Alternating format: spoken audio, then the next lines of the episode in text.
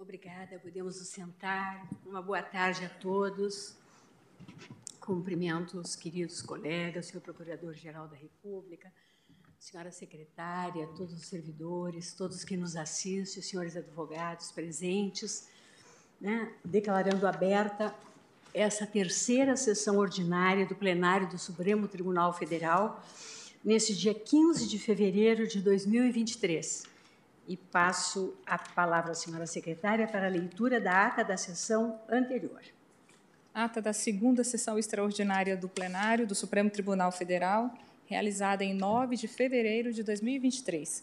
Presidência da senhora ministra Rosa Weber, presentes à sessão os senhores ministros Gilmar Mendes, Ricardo Lewandowski, Carmen Lúcia, Dias Toffoli, Luiz Fux, Roberto Barroso, Edson Fachin, Alexandre de Moraes, Nunes Marques e André Mendonça. Vice-procurador-geral eleitoral, Dr. Paulo Gustavo Bonet Branco. Abriu-se a sessão às 14 horas e 33 minutos, sendo lida e aprovada a ata da sessão anterior. Pergunto se há alguma observação quanto à ata. Nada havendo, declaro-a aprovada e chamo a julgamento a questão de ordem nos quartos embargos de declaração no recurso extraordinário 958.252, procedente de Minas Gerais e sob a relatoria do ministro Luiz Fux, em que embargante o Ministério Público do Trabalho e aqui consta como embargado, sabemos que não é mais a celulose nipo brasileira SA, a Cenibra.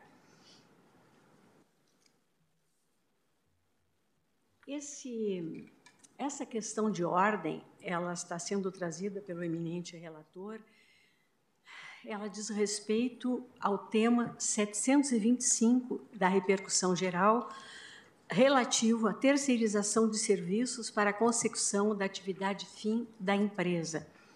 Na verdade, o julgamento dos embargos de declaração foi feito no plenário virtual, foi proclamado um resultado e houve um questionamento com relação ao quórum necessário para a modulação dos efeitos. Basicamente é isso, e eu só faço esse registro, por óbvio, o eminente relator bem explicitará, porque uh, aqui aparece como o tema 725 da repercussão geral, que nós sabemos que é uma matéria já decidida por essa Suprema Corte, né, e pertinente à ODS 16, Paz, Justiça e Instituições Eficazes. É, o que ainda eu posso acrescer que consta da papeleta, é que após o voto do ministro Luiz Fux, presidente e relator, que resolvia a questão de ordem suscitada para assentar que o quórum necessário à modulação dos efeitos de decisões do Supremo Tribunal Federal que declarem a inconstitucionalidade de súmulas de tribunais em sede de recurso extraordinário julgado sob a sistemática da repercussão geral é o de maioria absoluta. O processo foi destacado pelo ministro Alexandre de Moraes. Essa foi uma decisão do plenário, sessão virtual, de 2 de setembro de 2022 a 13 de setembro de 2022. Eu passo a palavra ao eminente relator. Muito boa tarde a todos. Saúdo a todos na pessoa de nossa presidente, ministra Rosa Weber, é, o excelentíssimo senhor Procurador-Geral da República, Augusto Aras e todos os colegas por quem eu nutro respeito em relação à Corte à própria figura estimada de cada um deles. É, senhora presidente, eu vou tentar resumir, porque isso efetivamente é, é uma questão minúscula. Aqui é o seguinte: no, no, no de declaração no RE, nós declaramos, já tínhamos declarado a licitude da terceirização. E aí, então, é, o que se alega nessa pendenga é exatamente o fato de que, para modular a decisão, nós deveríamos ter dois terços. Nós tivemos sete votos no sentido de, primeiro, entender lícita a terceirização e, em segundo lugar, aplicar esse novo entendimento nas ações em curso e respeitar esse entendimento nas ações definitivamente julgadas. E vedada a propositura de ações rescisórias com base nesse entendimento superveniente. Então, essa é que é a questão. Que se alega é que nós, ao alterarmos o entendimento da súmula 331 e legitimarmos a terceirização, nós deveríamos, deveríamos ter um quórum maior do que sete integrantes. Só que nós não declaramos a inconstitucionalidade de absolutamente nada. Nós demos um entendimento à súmula 331 pela legitimidade da terceirização e, naquela oportunidade, eu fui acompanhado por sete votos aqui deste egrégio plenário. Então, eu, eu, eu, eu destaco aqui que, por ocasião do julgamento dos embargos, cuja conclusão se deu no último dia 1 de julho, em sessão do plenário virtual desta Corte, eu votei contra o relator pelo provimento parcial do recurso, exclusivamente com o fim de, modulando os efeitos do julgamento, assentar a aplicabilidade dos efeitos da tese jurídica, fixada apenas aos processos que ainda estavam em curso na data da conclusão do julgado, restando obstado o ajuizamento de ações decisórias contra decisões transitadas em julgado antes da mencionada data que tenham a súmula 331 do TST por fundamento, mantidos todos os demais termos do acórdão embargado. Então, no fundo, esse voto que eu proferi, eu tive a honra de ser acompanhado pelos ministros Carmen Lúcia, Rosa Weber, Dias Toffoli, Edson Fachin, Ricardo Lewandowski e Nunes Marques. Então, o que se pretende é que é, atacar como eu procedendo que nós não poderíamos modular a decisão, porque é, era equiparável à declaração de constitucionalidade, quando, na verdade, nós apenas demos um novo entendimento a essa súmula. E, e, e essa modulação teve como grande objetivo evitar a propositura de ações decisórias de empregados que já tinham obtido uma decisão reconhecendo o vínculo empregatício. Então, é, eu, eu aqui fiquei um pouco impressionado também com os números que foram apresentados no parecer da Procuradoria-Geral da República.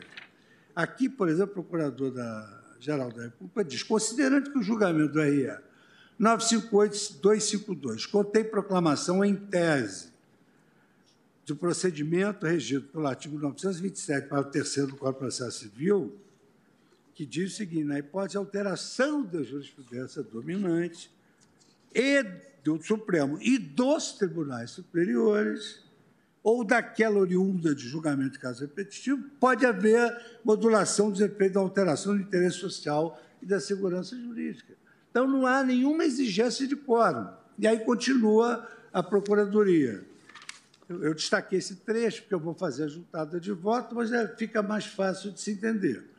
A jurisprudência do Supremo Tribunal Federal, sedimentada após a edição do Código de Processo Civil de 2015, lastreia esse entendimento. A posição foi confirmada na questão de ordem no RE 638-115, ocasião em que esta Corte ratificou ser suficiente o qual a maioria dos membros do Supremo Tribunal Federal para modulação de efeito de decisão em julgamento realizado na sistemática do recurso ordinário, sem inexistente declaração de constitucionalidade. Nós não declaramos a inconstitucionalidade. Então, diz aqui, portanto, ao restringir os efeitos de julgamento nos termos do voto do relator, o Supremo respeitou o rito do artigo 927, para o terceiro do CPC, de acordo com o entendimento firmado no RE 638-115, que desobriga a adoção do quórum de dois terços, que são seis dos onze, é, delineado no artigo 27 da Lei 9868 de 99 e 11 da Lei 9882 de 99.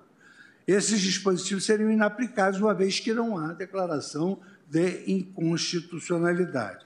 A deliberação do tema 725 limitou-se, ao contrário, a alterar o entendimento jurisprudencial antes cristalizado pela súmula 331 do TST, a fim de concluir pela licitude da terceirização em atividades finalísticas empresariais.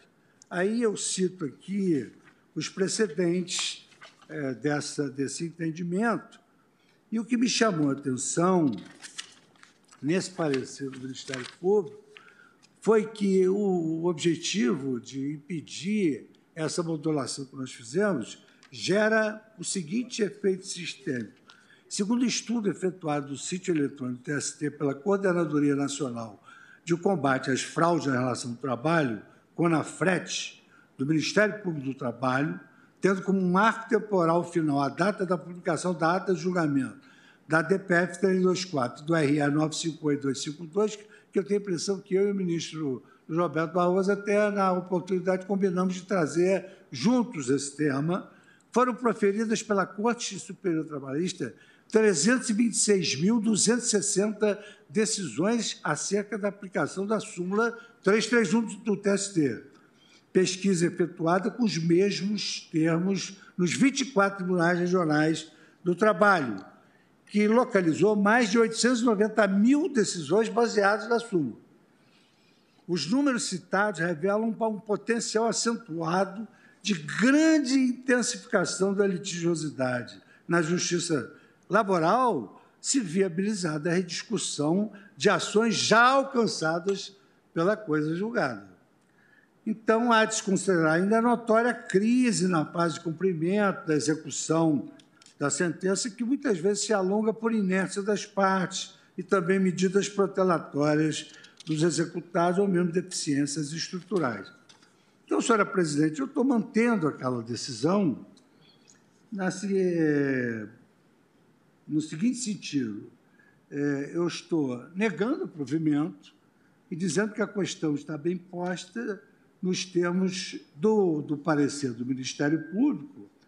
Por isso que eu julgo improcedente esse pedido, porque a discussão, na verdade, se refere a qual é o quórum para alterar a jurisprudência de um Tribunal Superior do Trabalho numa súmula, o que não corresponde, segundo os nossos precedentes. Aí eu cito o Celso Melo, o ministro Veloso, que não corresponde à declaração de inconstitucionalidade que exige esse quórum.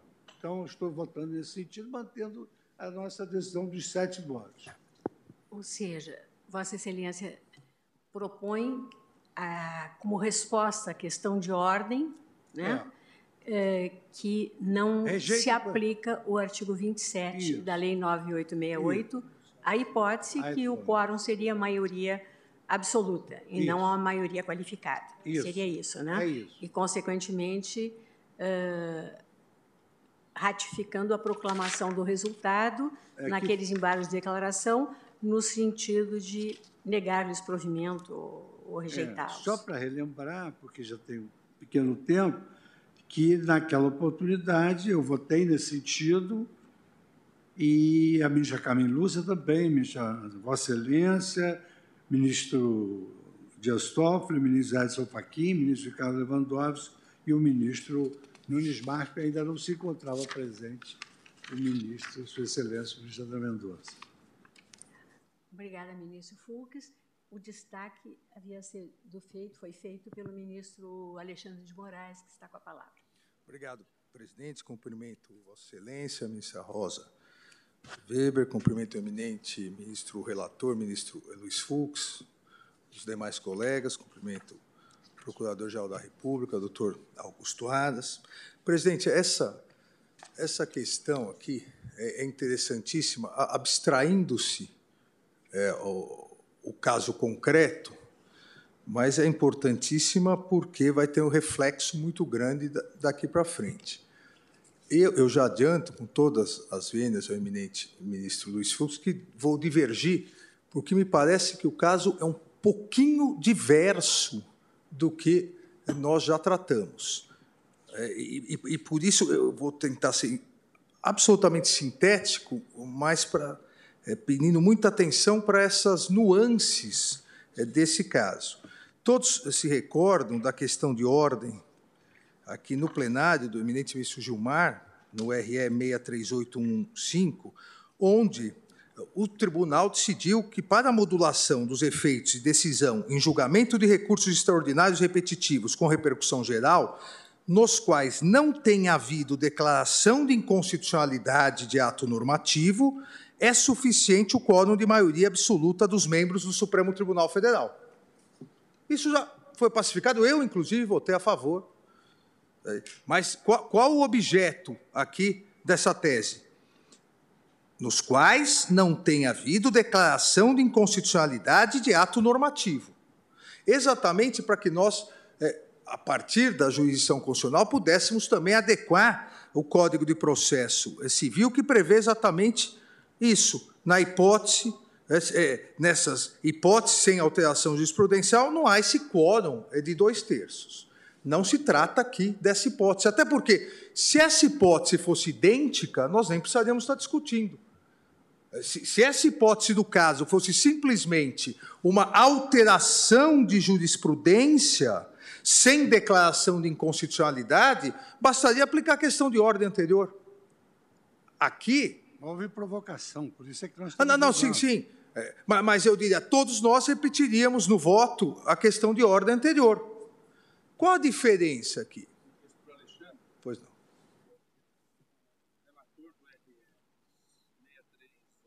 Era o ministro Gilmar Mendes, mas quem suscitou a questão de ordem fui eu na presidência do ah, tribunal. E eu votei com Vossa Excelência. Só o ministro Marco Aurélio divergiu. Não. Lá, lá nós assentamos essa questão. Qual a diferença aqui?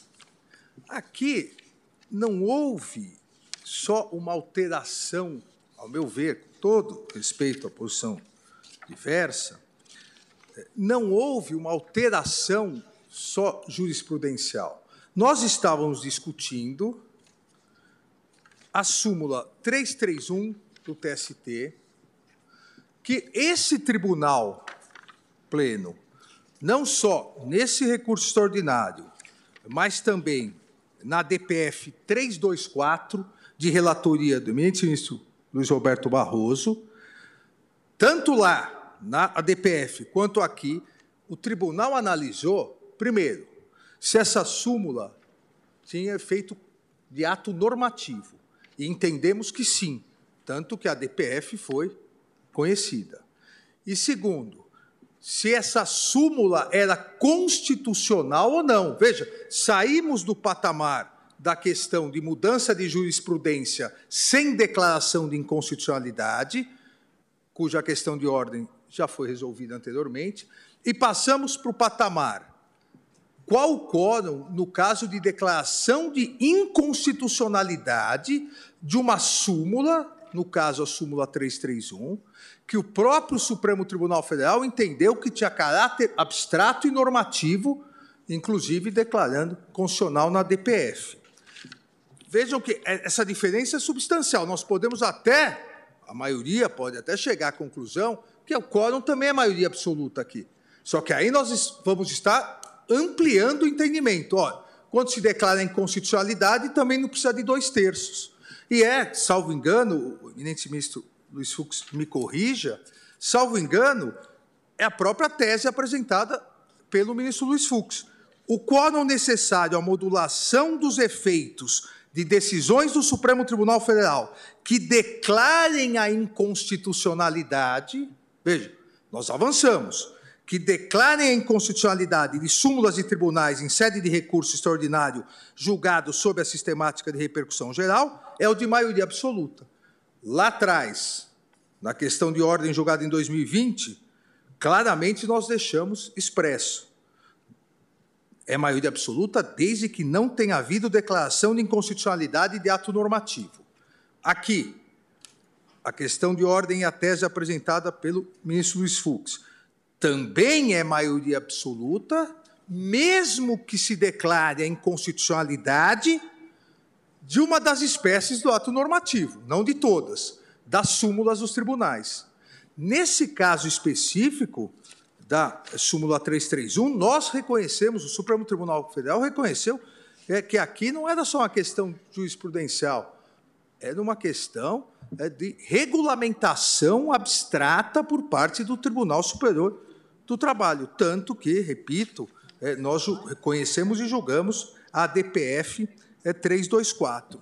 Então, nós estaríamos dando um primeiro passo para que atos normativos, mesmo a declaração de atos normativos, mesmo a declaração de inconstitucionalidade com efeitos gerais na repercussão geral, e discutimos isso semana passada, é que a repercussão geral transforma o controle, o controle difuso em abstrato nos seus efeitos.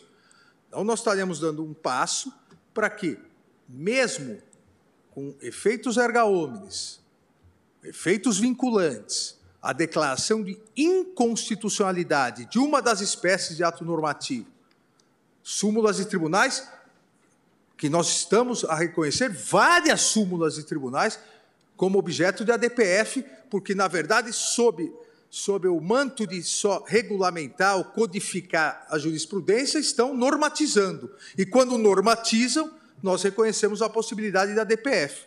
Excelência, então, me permite uma parte? Por favor. Naquela oportunidade, a nossa preocupação era exatamente saber da compatibilidade. O grande tema era da compatibilidade, da terceirização da atividade fim com a Constituição Federal. Era só uma análise da terceirização. Na verdade, a súmula era um acessório desse, desse debate. Então, nós entendemos que a terceirização era lícita. Agora, se nós formos estabelecer esse quórum com efeito retroperante, o que nós vamos estar admitindo são 800 mil ações rescisórias de empregadores que vão rescindir as decisões trabalhistas que reconheceram o vínculo antes desse nosso entendimento, para rescindir esses é, julgados e submeter os empregados ao. É claro que eles não vão ter nem dinheiro para devolver, mas submeter talvez esses empregados ao, ao regime de terceirização, reconhecendo que foram terceirizados, sem prejuízo desse, dessa potencialidade de litigiosidade desenfreada. Na pesquisa do Ministério Público, são 800 mil ações rescisórias potencialmente previstas. Ministro Fux, na, na verdade, me perdoe aqui, veja, é, esse, esse, é o caso concreto. É, o que está se propondo é uma mudança de entendimento de quórum para o tribunal. E uma mudança relevantíssima. Nós podemos concordar ou não, mas é muito mais do que o caso concreto. A partir de agora, prevalecendo esse posicionamento, toda declaração de inconstitucionalidade de qualquer súmula, em repercussão geral, maioria absoluta. E ficaria até estranho. Ah, em repercussão geral é maioria absoluta. Agora, se for a DPF, a mesma súmula, como foi o caso concreto aqui a 331, na DPF precisa de dois terços. Na repercussão geral precisa de maioria absoluta. Vossa Excelência me permite uma parte, Por favor. ministro Alexandre, apenas para entender a divergência, eis que esse feito, como Vossa Excelência, presidente narrou e o eminente ministro relator também relembrou, ele houver iniciado no plenário virtual. É, creio que todos nós tínhamos examinado a matéria, mas antes de lançar qualquer voto, houve o pedido de destaque do ministro Alexandre, então, é, é de fato interessante essa contraposição para verificar qual é o cerne da, diver, da divergência. Eu gostaria apenas de, de verificar se bem compreendi o voto de Sua Excelência, do ministro Alexandre Moraes, Vossa Excelência entende que, ao julgarmos o recurso extraordinário atinente à terceirização, o Supremo, ao reconhecer por maioria a licitude da terceirização, declarou inconstitucional a súmula do TST?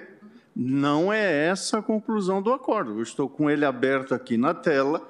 A conclusão do acordo é recurso extraordinário a que se dá provimento para reformar o acordo recorrido e fixar a seguinte tese. Portanto, não houve expressamente, ao menos nenhuma declaração de constitucionalidade. Não tendo havido declaração de constitucionalidade, a regra é o quórum da maioria, porque para excepcionar o quórum da maioria é preciso declarar inconstitucionalidade. Não houve declaração de inconstitucionalidade. Portanto, Vossa Excelência entende diversamente do eminente ministro relator, que houve declaração de constitucionalidade. Não, é, veja, aí, aí... Porque, caso contrário, nós estamos criando uma hipótese que não está na lei. Mas aí, ministro Fachin, exatamente essa, essa questão importantíssima e por isso que eu disse que tem nuances. Veja, na verdade, não sou eu, não fui eu que entendi isso. Na verdade, foi o ministro Fux que entendeu isso. Porque qual a tese proposta pelo ministro Fux? O quórum necessário à modulação dos efeitos de decisões do Supremo Tribunal Federal que declarem a inconstitucionalidade de súmulas de tribunais em sede de recurso extraordinário julgado sob a sistemática da repercussão geral é o de maioria absoluta. Isso você está lendo o final desse voto que foi distribuído. Sim. Sim. Não é isso? É o voto de Vossa de agora, Excelência. de agora. É, não é? De agora. Pois é, mas nós, é como disse o ministro Paqui, esse voto já estava preparado antes e nós estamos debatendo. Não, sim, então, deixa só concluir, bem. só concluir o meu Tá. raciocínio, Tá. por favor. Então, sim, se nós, por isso que eu disse que uma hipótese já foi discutida, que é a hipótese da questão de ordem levantada à época da presidência do eminente ministro Dias Toffoli, de relatoria do ministro Gilmar Mendes, que, não tendo havido declaração de inconstitucionalidade de ato normativo, é a maioria absoluta. Se todos nós aqui concordarmos que nesse recurso extraordinário Ministro Fachin, se todos nós concordarmos que nesse recurso extraordinário, como Vossa Excelência disse, Vossa Excelência, não permite- houve declaração de inconstitucionalidade, é maioria sim, é maioria absoluta, Eu como leio- já eu- decidido. Agora, é que o ministro Fux coloca na tese, Não, mas Não, mas veja veja, Vossa Excelência, me permite, por favor. por favor, É, Isso está na, na, na emenda do acordo do RE, é, esse em julgamento. Em conclusão, isso está na emenda.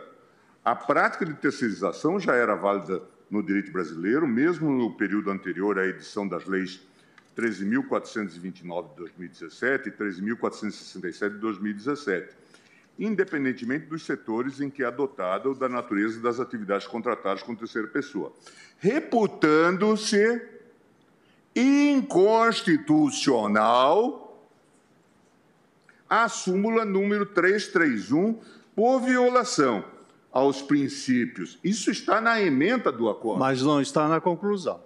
Eu, eu Sim, estou não, com a tá, conclusão. isso está na Porque se tirarmos trechos Aliás, do Bom, mas acordo, aí nós estamos voltando a uma disputa que talvez mas volte é essa ao rejulgamento. Está, está sendo reaberta a discussão sobre a Pois é, mas- terceirização. eu Mas- vendo eu, eu parto, eu, eu posso até mudar a- o, o porto de saída do meu raciocínio, mas eu parti da seguinte questão, por isso que fiz a diferenciação da questão anterior de ordem. Eu enfrentei isso. É que eu não Na emenda, a previsão, e na tese apresentada pelo ministro Fux, há essa conclusão.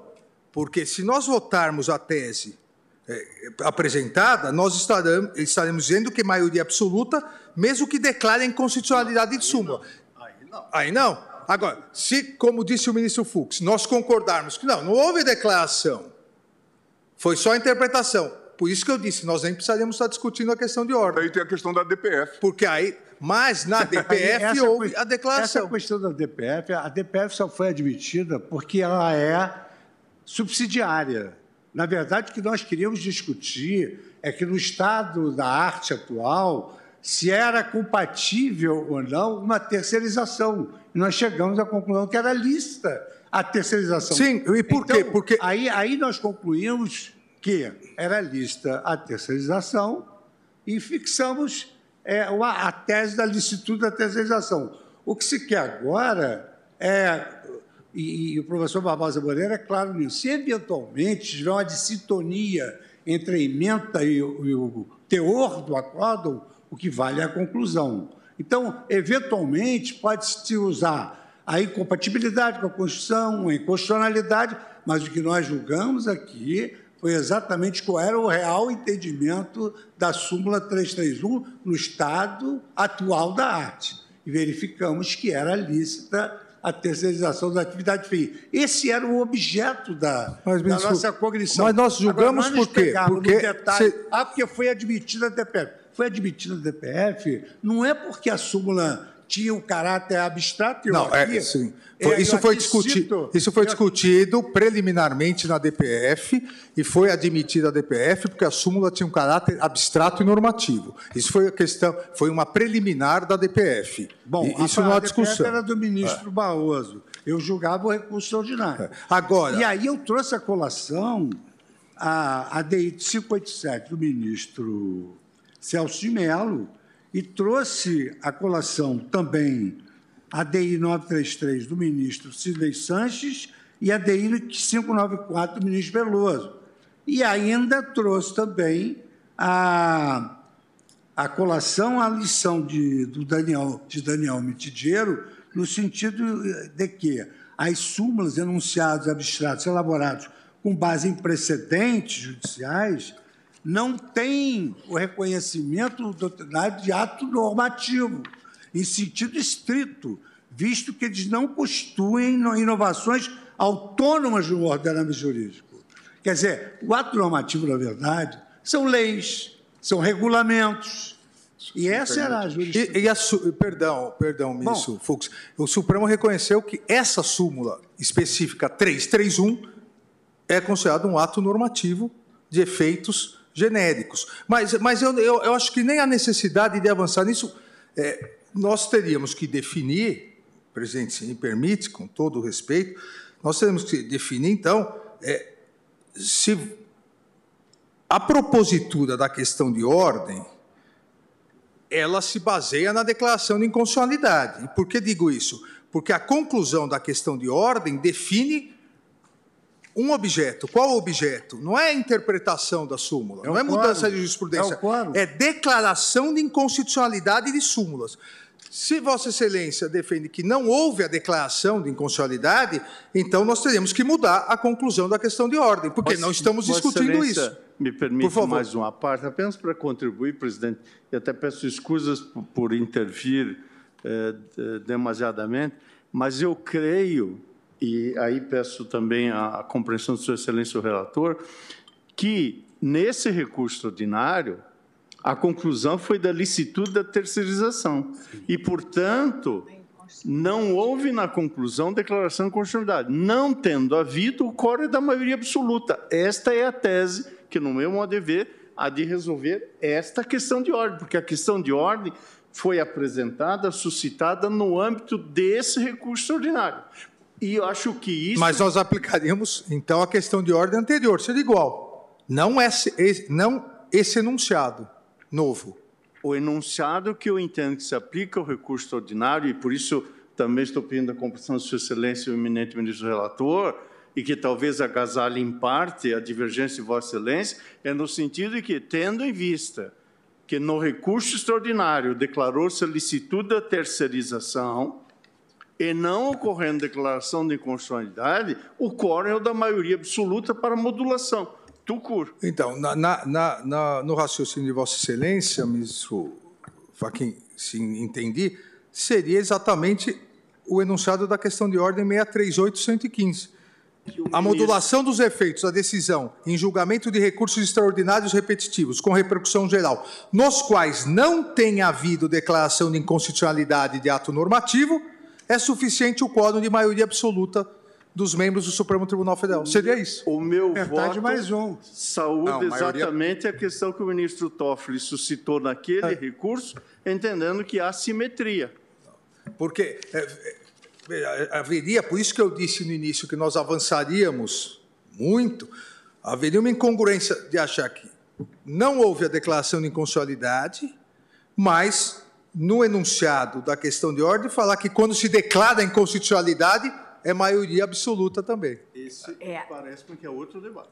É, essa, essa, esse me parece o ponto importante. Mas é que essa é a conclusão.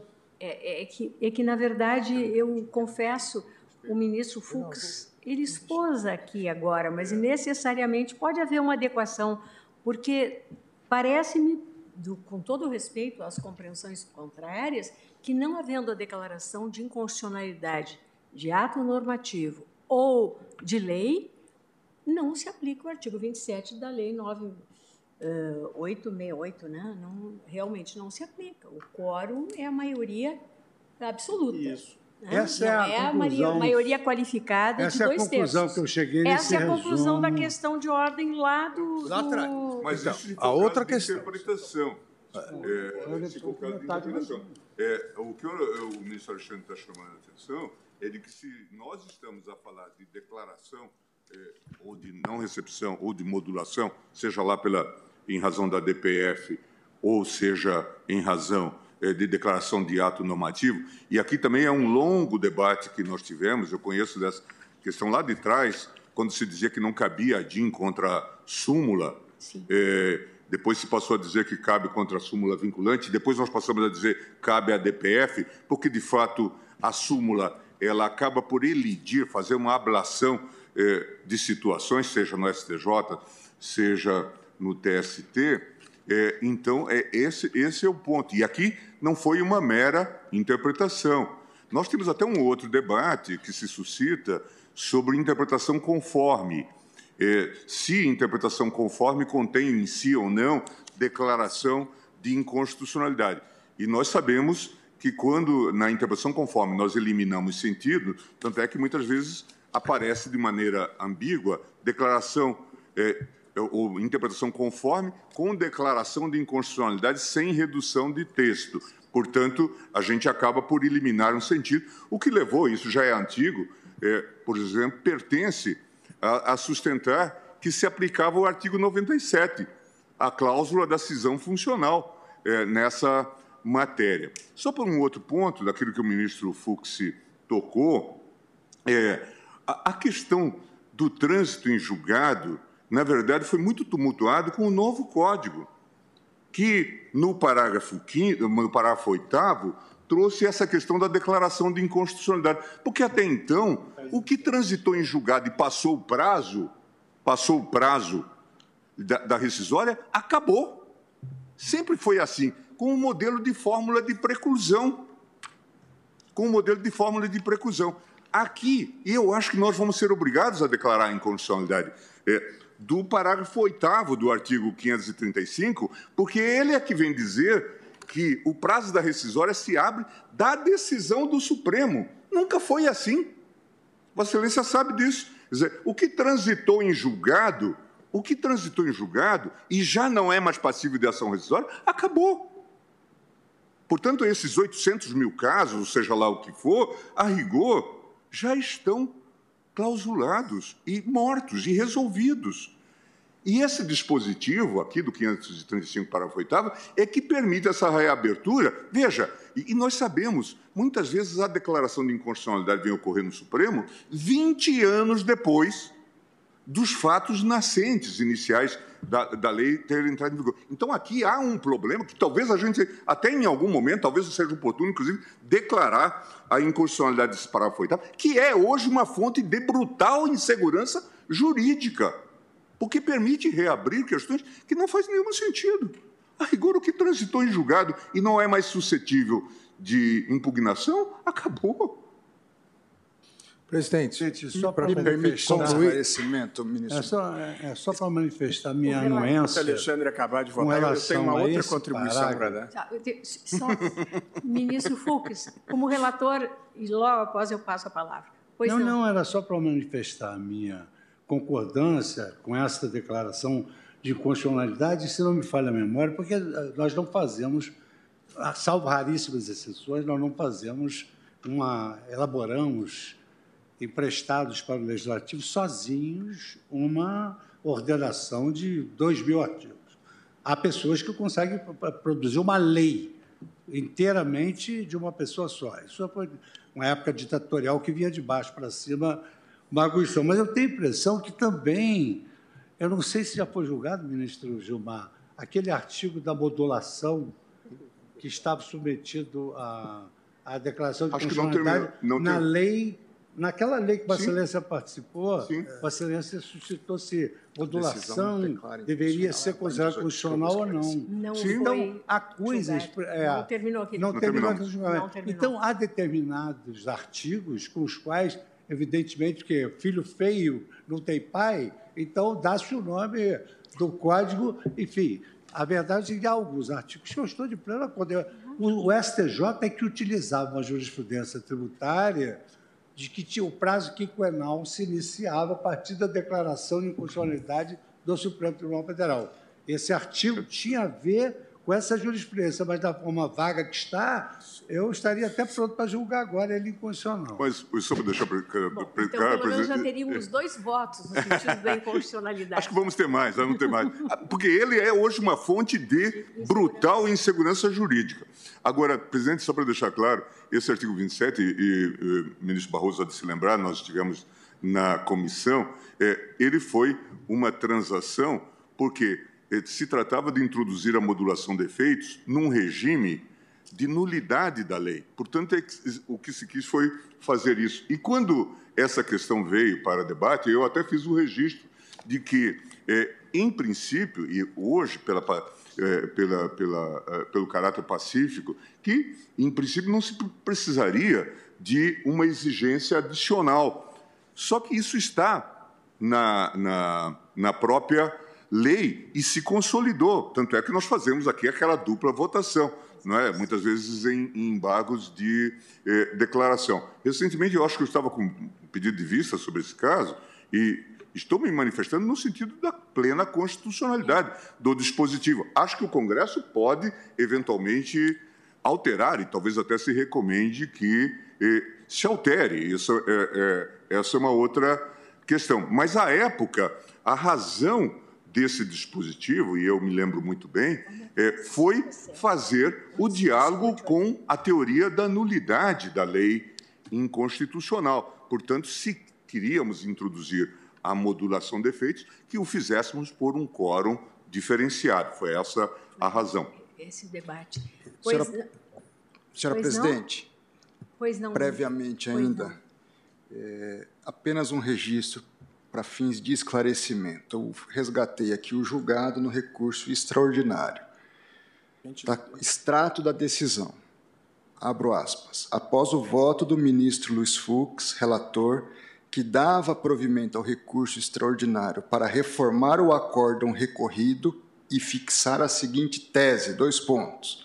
É lista a terceirização ou qualquer outra forma de divisão do trabalho entre pessoas jurídicas distintas, independentemente do objeto social das empresas envolvidas, revelando-se inconstitucionais os incisos 1, 3, 4 e 6 da súmula 331 do Tribunal Superior do Trabalho, no que foi acompanhado pelo ministro Barroso. O julgamento foi suspenso, presidência ministra Carmen Lúcia, plenário 22 de 8 de 2018. Então, a tese, naquele momento, previa expressamente a inconstitucionalidade da súmula.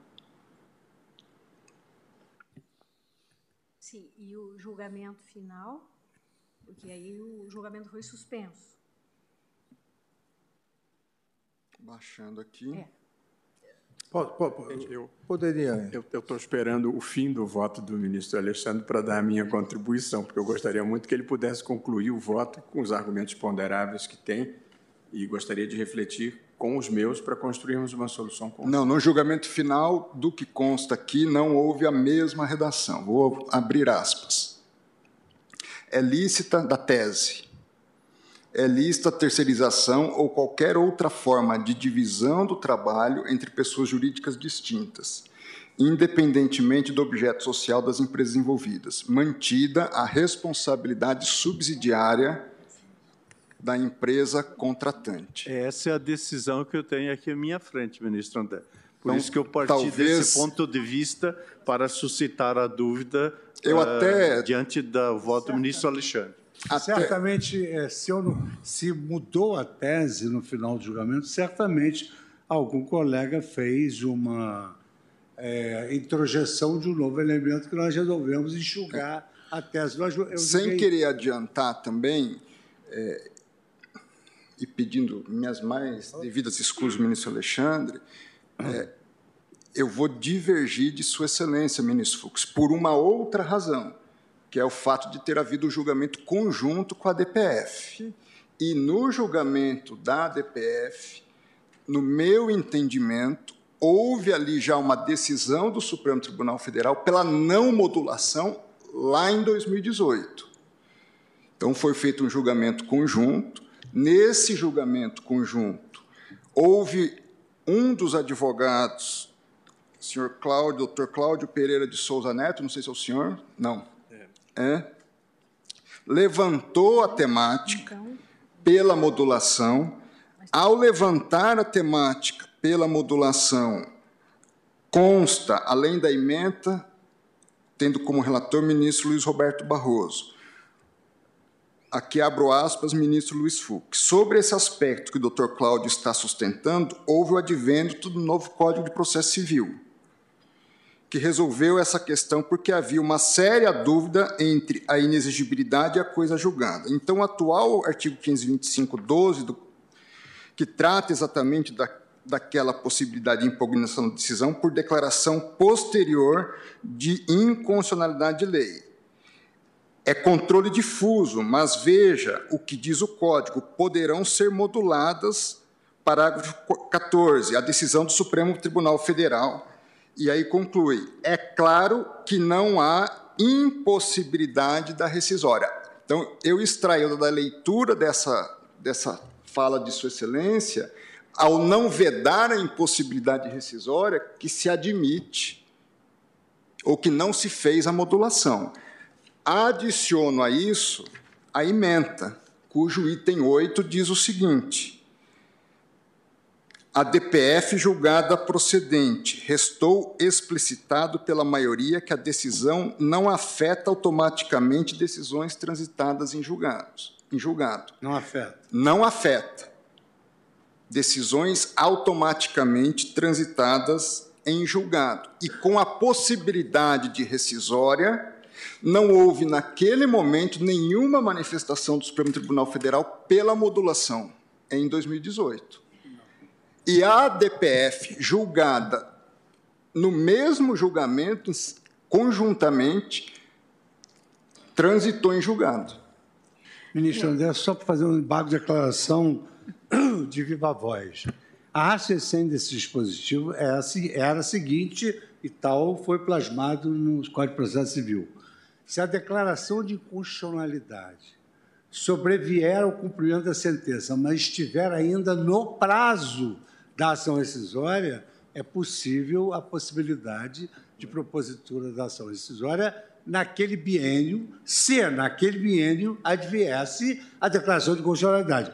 É claro que um código que tem uma parte geral que vela pela segurança jurídica não iria admitir a declaração de constitucionalidade 20 anos depois para poder propor a rescisória. Então, essa é a interpretação, digamos assim, impossível de ser feita a perquirição da mens legislatórias, mas era essa a ideia, ou seja, se na hora do cumprimento da sentença adviesse uma declaração de constitucionalidade, porque a gente sabe que uma coisa é definir o direito, outra coisa é realizar e demora, se naquele prazo adviesse uma declaração de constitucionalidade da decisão que estava sendo cumprida, aí poderia haver, com essa superveniência dentro do biênio, ação decisória. Bom, Perdoe as, as, mais escusas vênias. Depois eu lhe, lhe asseguro a palavra. Sua Excelência está tratando, o ministro Alexandre apontou já na, no voto dele, uma distinção entre a resolução da questão do, da súmula e a tese sobre o quórum para fins de modulação. Quissá nós estejamos é, tentando mesclar essas duas discussões sem necessidade. Por quê? A questão da discussão da súmula que viabilizou a rescisória, penso eu, penso eu, que pode ser muito bem interpretada que o prazo de dois anos já se esvaiu a partir do trânsito em julgado da DPF. Então, nós não estaríamos repristinando um novo prazo de rescisória a partir da discussão específica no âmbito desse recurso extraordinário.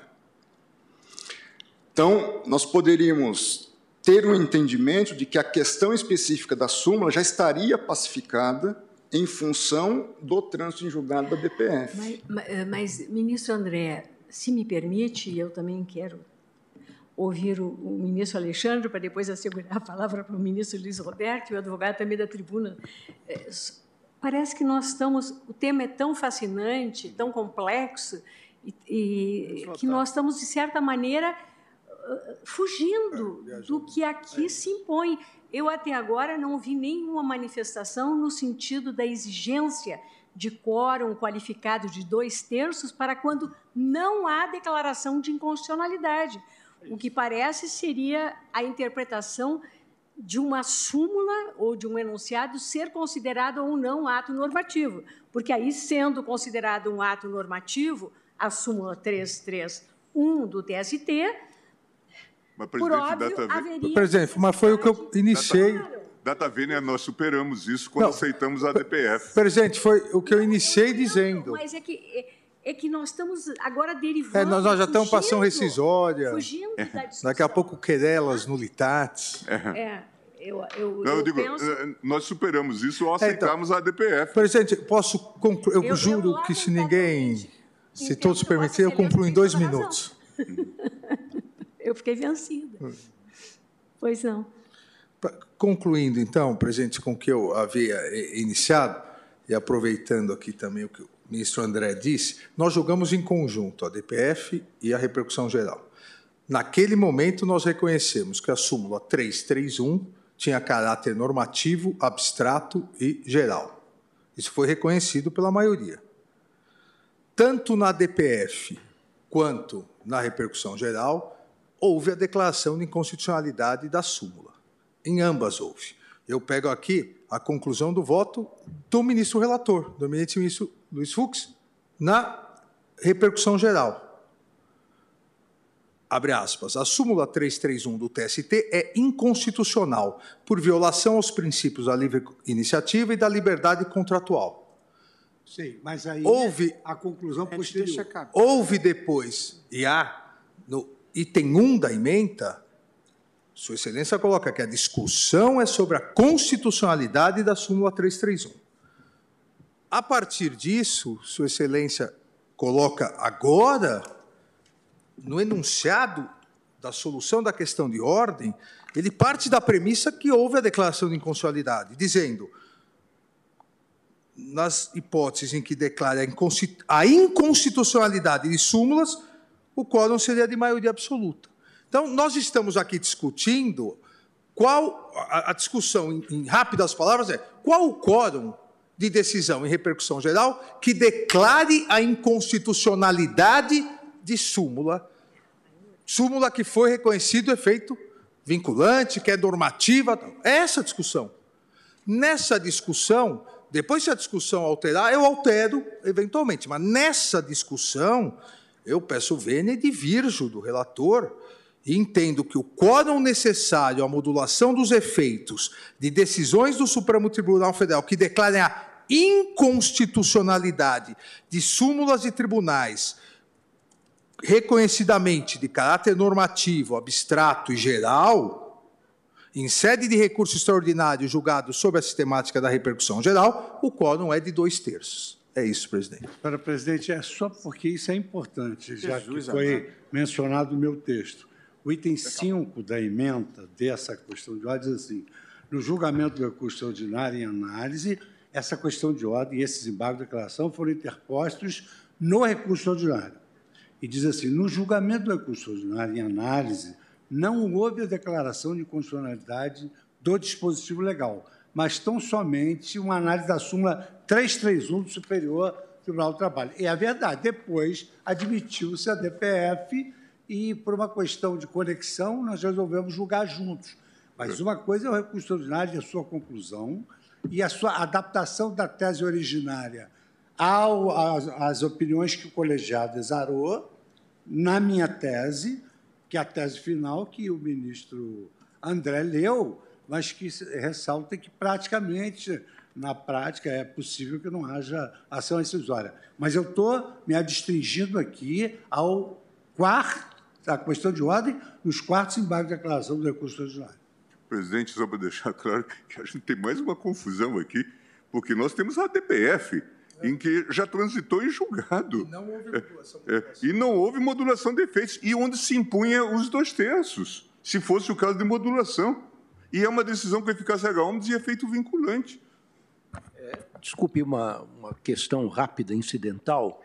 Uma coisa é dizer que na DPF não houve modulação de efeitos, outra que a Corte rejeitou a modulação dos efeitos. Se não houve, a questão está aberta. Se rejeitou, nós não podemos rediscuti-la. Mas pela leitura não, da emenda do eminente ministro André Mendonça, parece que a Corte não se pronunciou sobre a mas modulação. Portanto, a matéria está se...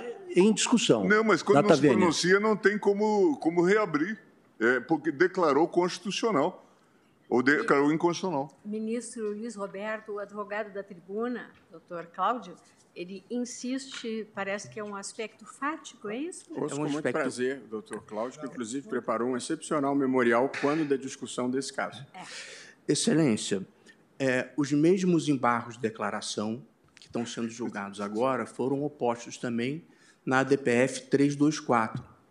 O capítulo relativo à modulação dos efeitos é absolutamente idêntico. Foram embargos de declaração opostos pela Procuradoria-Geral da República, no recurso extraordinário e na ADPF, em que se suscita justamente o, o, o, o tema da modulação dos efeitos. Esse, esses embargos de declaração foram submetidos à apreciação da Corte e a Corte rejeitou expressamente os embargos em 28 de nove de 2021. E os mesmos embargos de declaração, redigidos com exatamente o mesmo texto, exatamente o mesmo pedido, vieram depois a ser julgados em 8 de 7 de 2022, em sentido inverso da decisão proferida no mesmos embargos, rejeitando a modulação menos de um ano, um ano antes. Então, só para esclarecer o ponto suscitado pelo ministro Lewandowski, na verdade, houve rejeição expressa da modulação exatamente no mesmo, no mesmo recurso. Muito então, obrigada, doutor Cláudio. Tolly Torquestio. Eu estava tentando falar aqui há um tempo. Ah, é, é, é, agora, só seria importante registrar que nós não estamos aqui julgando embargos de declaração. Nós estamos aqui julgando uma questão de ordem trazida pelo relator em embargos de declaração, embora, por óbvio, o que a nossa decisão aqui vá influir no julgamento Mas essa decisão, presidente, é, é, é, tem efeito rescisório sobre a decisão do caso da, da ADPF. É, mas agora, esse Mais aspecto, esse aspecto agora, com esse aspecto esclarecido, palavra com o ministro Luiz Roberto Barroso, que foi o relator pois da então, ADPF presidente, 324. Cumprimento a Vossa Excelência, cumprimento o nosso decano, cumprimento o nosso relator, ministro Luiz Fux, e a todos os colegas. É, presidente, assim, assim eu, nós não temos uma dúvida teórica aqui. Eu acho que o ministro Alexandre, no seu voto, já deixou claro que nós temos a seguinte posição, onde, na questão de ordem suscitada lá atrás pelo ministro Dias Toffoli, quando haja uma declaração de inconstitucionalidade, a modulação exige os dois terços, porque nós estaremos, por exceção, deixando que uma lei declarada inconstitucional produza efeitos válidos. Agora, quando nós apenas mudamos a jurisprudência, e, portanto, não há uma declaração de inconstitucionalidade, nós aquecemos que prevalece a maioria absoluta para fins de modulação. Eu, é, eu concordo em parte, divirjo em parte com o ministro Fux, porque eu estou de acordo com a premissa. Eu também acho que não houve uma declaração de inconstitucionalidade expressa, embora com alguma imprecisão, se tenha dito isso em, em algum momento. Porém, não concordaria com a decisão de Sua Excelência quanto à modulação, por discordar do, da modulação que ele fez, proibindo a rescisória, isso. mas, sobretudo, por entender que já não cabe mais essa discussão, porque eu acho que ela ficou preclusa quando nós decidimos a ADPF. E, portanto, não é possível reabrir é, esse ponto. Por que, que eu acho que não houve uma declaração de inconstitucionalidade, apesar de ter sido feita a referência é, efetiva no, no corpo do voto? É que o coração da súmula 331 diz o seguinte, que é o item 1, a contratação de trabalhadores por empresa interposta é ilegal, formando-se o vínculo diretamente com o tomador dos serviços, salvo no caso de trabalho é, temporário. A, a, interpretação que se faz aqui é da legislação ordinária, quer dizer, o TST interpretou a legislação ordinária, entendendo que as circunstâncias do trabalho terceirizado entrariam em rota de colisão com a CLT. Portanto, o, o TST, na minha visão, não fez uma interpretação constitucional quando criou a súmula 331. O Supremo, e aqui um ponto que o ministro Gilmar tocou, ele, é porque a interpretação conforme a Constituição, como eu já escrevi, o ministro Gilmar já escolheu, escreveu e outros já escreveram, ela pode significar duas coisas um pouco diferentes. Pode significar, o ministro Gilmar mencionou, a expressa exclusão de uma linha de interpretação, e aí sim há uma declaração de inconstitucionalidade sem redução de texto, mas a interpretação conforme a Constituição também pode significar apenas produzir a melhor interpretação, à vista do intérprete, à luz dos princípios constitucionais. E, portanto, eu e demais colegas cuja posição prevaleceu, interpretamos que o princípio da livre iniciativa e o princípio da livre concorrência, da liberdade de contratar, incidindo sobre a interpretação constitucionalmente adequada da CLT, validavam a terceirização. Portanto, não acho que nós tenhamos produzido uma declaração de inconstitucionalidade. Nós interpretamos a CLT sob aquilo que consideramos a melhor luz da Constituição. De modo que, se fosse possível modular, eu estaria de acordo com a posição do ministro Fux de que prevaleceria a maioria absoluta e não os dois terços. Mas, pedindo todas as vênias à Sua Excelência, eu penso que já não caberia modulação a essa altura, por já termos previamente nos pronunciado sobre isso. De modo que, se fosse para resolver a questão de ordem, eu diria a modulação aqui se daria por maioria absoluta. Porém, eh, como eu acho que não cabe modulação mais, porque a matéria está vencida, talvez, não sei se seria o caso de não conhecer da questão de ordem, porque acho que essa questão não pode ser revisitada. Acho que seria, enfim, aberto para as construções dos colegas, eu acho que essa seria a minha visão aqui. Vossa Excelência propõe que não se conheça da questão de ordem, porque, porque a matéria, a matéria está, está, vencida. É. Agora, é na tese, prejudicada, prejudicada prejuízo. É isso. Né? Não é conhecer. É, é extinguir por... É prejudicado. Prejuízo. Eu acho que teria o mesmo efeito que eu estou negando o provimento, estou negando, estou rejeitando a questão de ordem. Acho que se chegaremos Não, ao mas é que a questão de ordem foi levantada por Vossa Excelência. Bom, Vossa Excelência aponta e, e rejeita. Né? Não, trouxe a questão de ordem. É, é que só que nós foi veiculada podemos, advogado algum pode nos a gente não entra propor, na discussão, né? a gente não entra Sim. na discussão do quórum. Na DPF, é, está prejudicando. Reputamos prejudicada, então. E a, e a, única diferença é que o, eu respeitava a coisa julgada, aplicava o entendimento dos processos em curso e, dali para frente, aplicava esse novo entendimento da legitimidade da terceirização. Já, se não me falha a memória, o ministro é, Roberto Barroso aplicava a tese apenas respeitando os pagamentos já efetuados, ou a execução já cumprida. Era mais ou menos isso, não era, ministro Barroso? Na sua modulação, a Celisa respeitava aquela, aqueles pagamentos já adimplidos em, ela, em razão da, do reconhecimento da assim, relação Se o um empregado tivesse resolvido, recebido, é, ele nenhuma isso. hipótese seria obrigado a restituir, mas isso. se ainda não tivesse recebido, isso. podia rescindir. É isso. É, eu, eu acompanhei o eminente ministro Luiz Roberto Barroso, aquela momento, nós ressalvamos as condenações já executadas e efetivamente pagas. Isso, exatamente. Então. Bom, e, e, então, especificamente com relação à questão de ordem, que está em julgamento nesse momento, Vossa Excelência, ministro Fux, concorda em que se assente o prejuízo da questão de ordem? Concordo. Em função Esse... do que nós. De... Do, do proceder do que, em, que, em função do que nós deliberamos na ao DPF. julgamento dos embargos de declaração na, na DPF, DPF 324. É isso? É. Estão todos de acordo? Pela, pela ordem, pois não. pedindo esclarecimento, senhora presidente. Pois não. Ao julgar prejudicada a questão de ordem, essa ressalva específica que eu acho importante, não tanto para a tese, mas para o objeto da discussão, em relação aos pagamentos já efetuados. Isso nós... está na DPF. Já está? É, é, Ministro André, nós temos Não, essa... embargos de declaração a julgar os quartos, embargos de declaração no recurso extraordinário. Quando foram é, opostos esses quartos embargos de declaração, em função da questão suscitada, o ministro Fux trouxe, porque foi proclamado um resultado com maioria simples. Sim.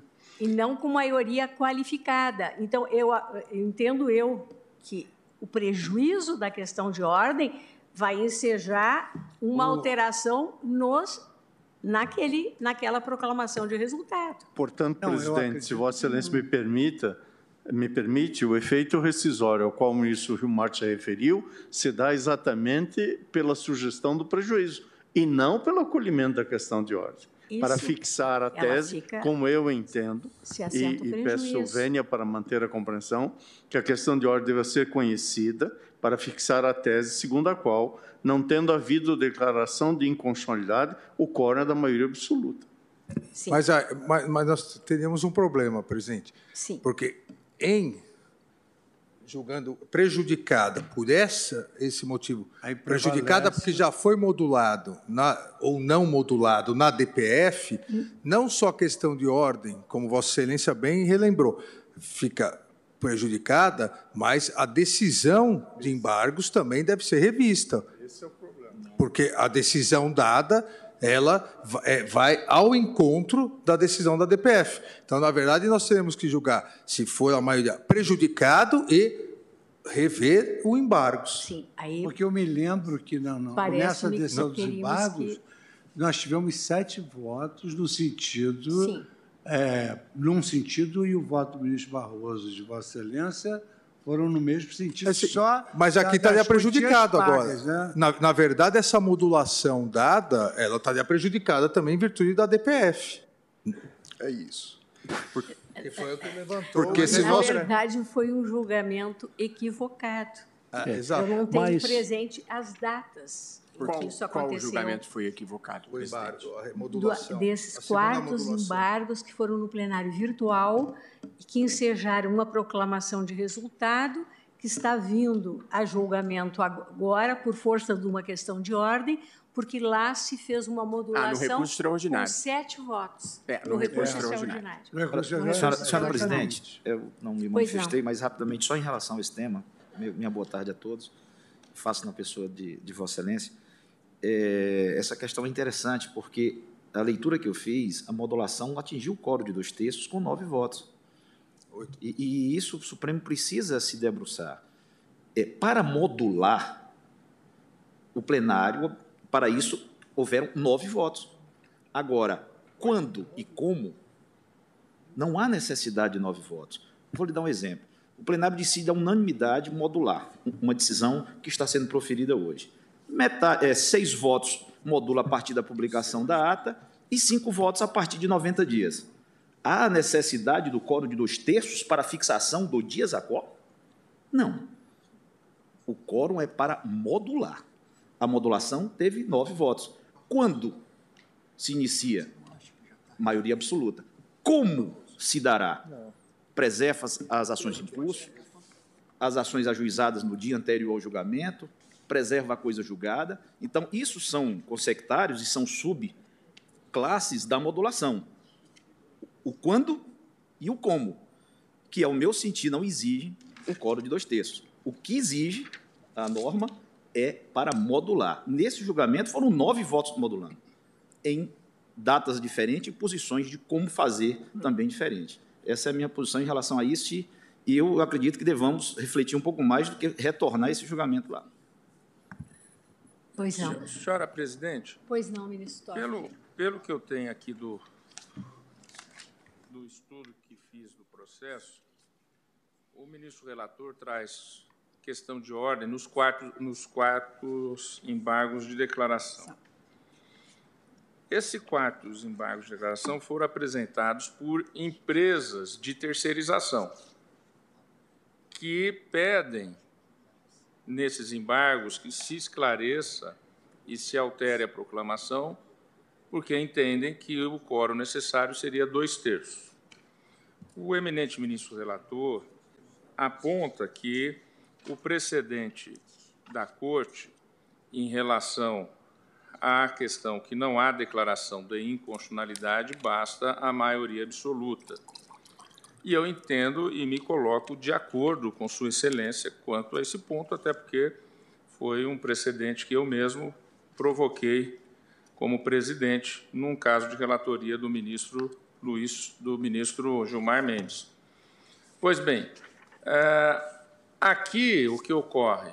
Ocorre que essa questão está vencida pelo que foi apresentado por uma decisão na ADPF, que também tratou do mesmo tema. O que, que nós poderíamos fazer aqui, pensando alto como solução? É que nessa questão de ordem nós esclareçamos que esse tema está resolvido já na DPF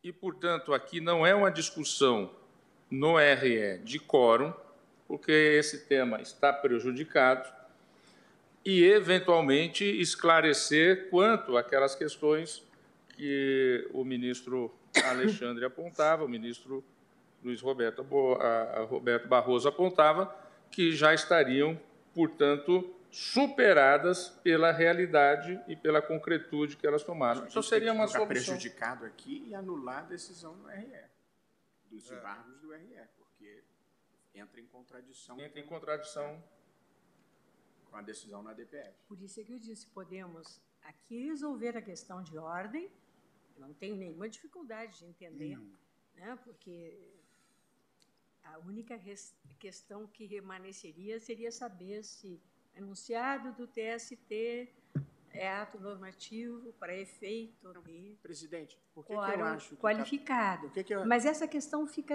não o ministro Gilmar já apontou inclusive que nós decidimos que era é na DPF 324 mas eu não tenho dificuldade alguma eu acho que ninguém tem todos chegamos à mesma conclusão.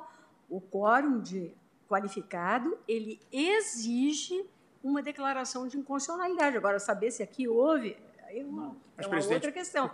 Podemos que avançar no julgamento dos EDs ou suspender, ficarmos só na questão de ordem, volta o relator para examinar os EDs. Por que, que eu sugeri o prejuízo?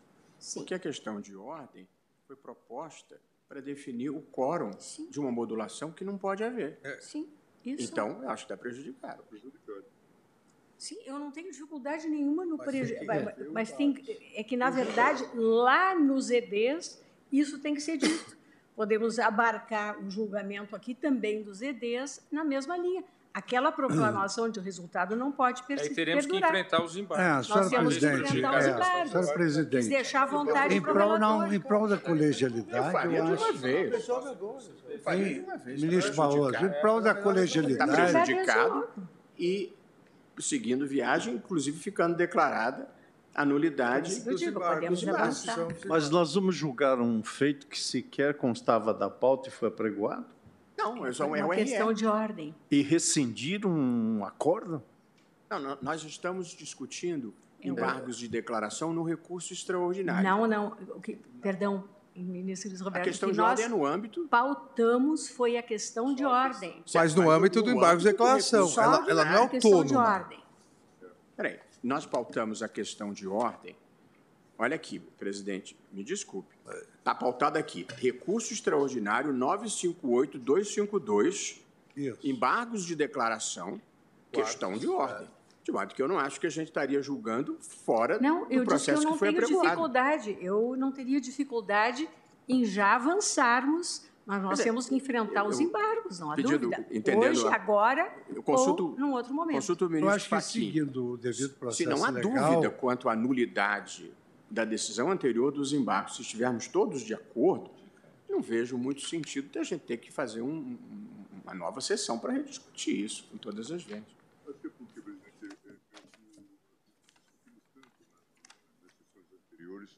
esta é, uniformização que acaba ocorrendo no controle é, difuso quando fazemos o, o RE com repercussão geral, e, o, e, e, a decisão em sede de controle abstrato. Então, o ministro Barroso fez uma certa brincadeira com a chamada abstrativização é, do, do, do, sistema difuso, ou do RE. Aqui também eu acho que a gente tem uma pane por conta, talvez, até da distribuição de, de, de processos é, a relatores diferentes, quando o objeto era o mesmo, né? a DPF e, e, e o RE. E já houve trânsito em julgado da decisão é, da ADPF. De modo que decidir agora no RE seria rescindir o julgamento é, em sede da ADPF, o que seria algo muito heterodoxo em nome da segurança jurídica. A transitou em julgado, ministro Gilmar, dia 28 de setembro de 2021 os embargos de declaração na DPF. Talvez, até, até em prazo de rescisório. Talvez devêssemos é, é, fazer uma sintonia fina quanto a essa distribuição, para que os processos fossem para o mesmo relator e evitasse. Porque, no final, a, a, grande insegurança jurídica é a eternização da, das demandas. Né? As, elas não se encerram. Embora às vezes seja bom ter relatores diferentes. de qualquer maneira, a questão de ordem não há a menor dúvida que ela está prejudicada. Nós não temos como. Levaria isso, do meu ponto de vista, ao acolhimento dos embargos de declaração. Então, uma solução seria declarar prejudicada a questão de ordem e depois Bom, o eminente relator traria julgamento dos que vai levar em consideração Foi esse argumento isso, Da que Sua Excelência não enfrentou. Suscitado pelo, agora pelo plenário da ADPF ter sido julgada simultaneamente Sim. e os resultados terem sido de alguma maneira, diversos qualitativamente. Por quê? Porque por 7 a 2 entendeu-se que era. Ah, não, por 9 a 2 entendeu-se que era lícita a terceirização, e na modulação entendeu-se que dever-se é, aplicar os casos pendentes, é, não, não poder haver a, a, a exigibilidade dos casos pretéritos, não é? e a tese valia daqui para diante.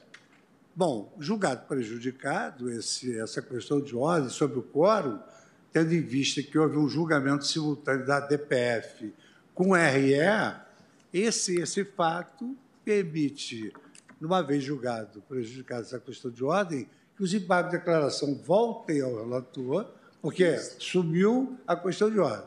Então, os embargos de declaração não foram apregoados acho que para seguir o devido processo legal, deveria voltar ao relator. E o relator pode perfeitamente encaminhar no sentido de que, uma vez que a DPF foi julgada, forciorem, os embargos de declaração também estariam prejudicados. Por isso que eu disse que eram duas as soluções. Umas assentarmos o prejuízo Isso. da questão de ordem, os autos voltarem ao relator Isso. para julgamento dos embargos de declaração. Ótimo. A outra é já avançarmos aqui, mas se para o relator ficar mais confortável, essa solução de assentarmos o prejuízo da questão de ordem. Ao devido processo, não é, é que vai ser diferente, é. mas foi um processo que eu falei apregoado, então é. seria um passo muito largo. Né? Permite uma rápida intervenção? Foi. Também eu acho que essa é uma solução muito adequada. Nós julgamos prejudicados agora, os, a, a, prejudicada a questão de ordem, os autos voltam ao eminente relator para examinar a questão dos embargos. A preocupação que eu tenho é o seguinte, que eu, numa anotação que trago, e foi a minha assessoria que fez aqui um sumário executivo, aqui consta que em 1 de julho foi concluído o julgamento dos presentes embargos em sessão virtual.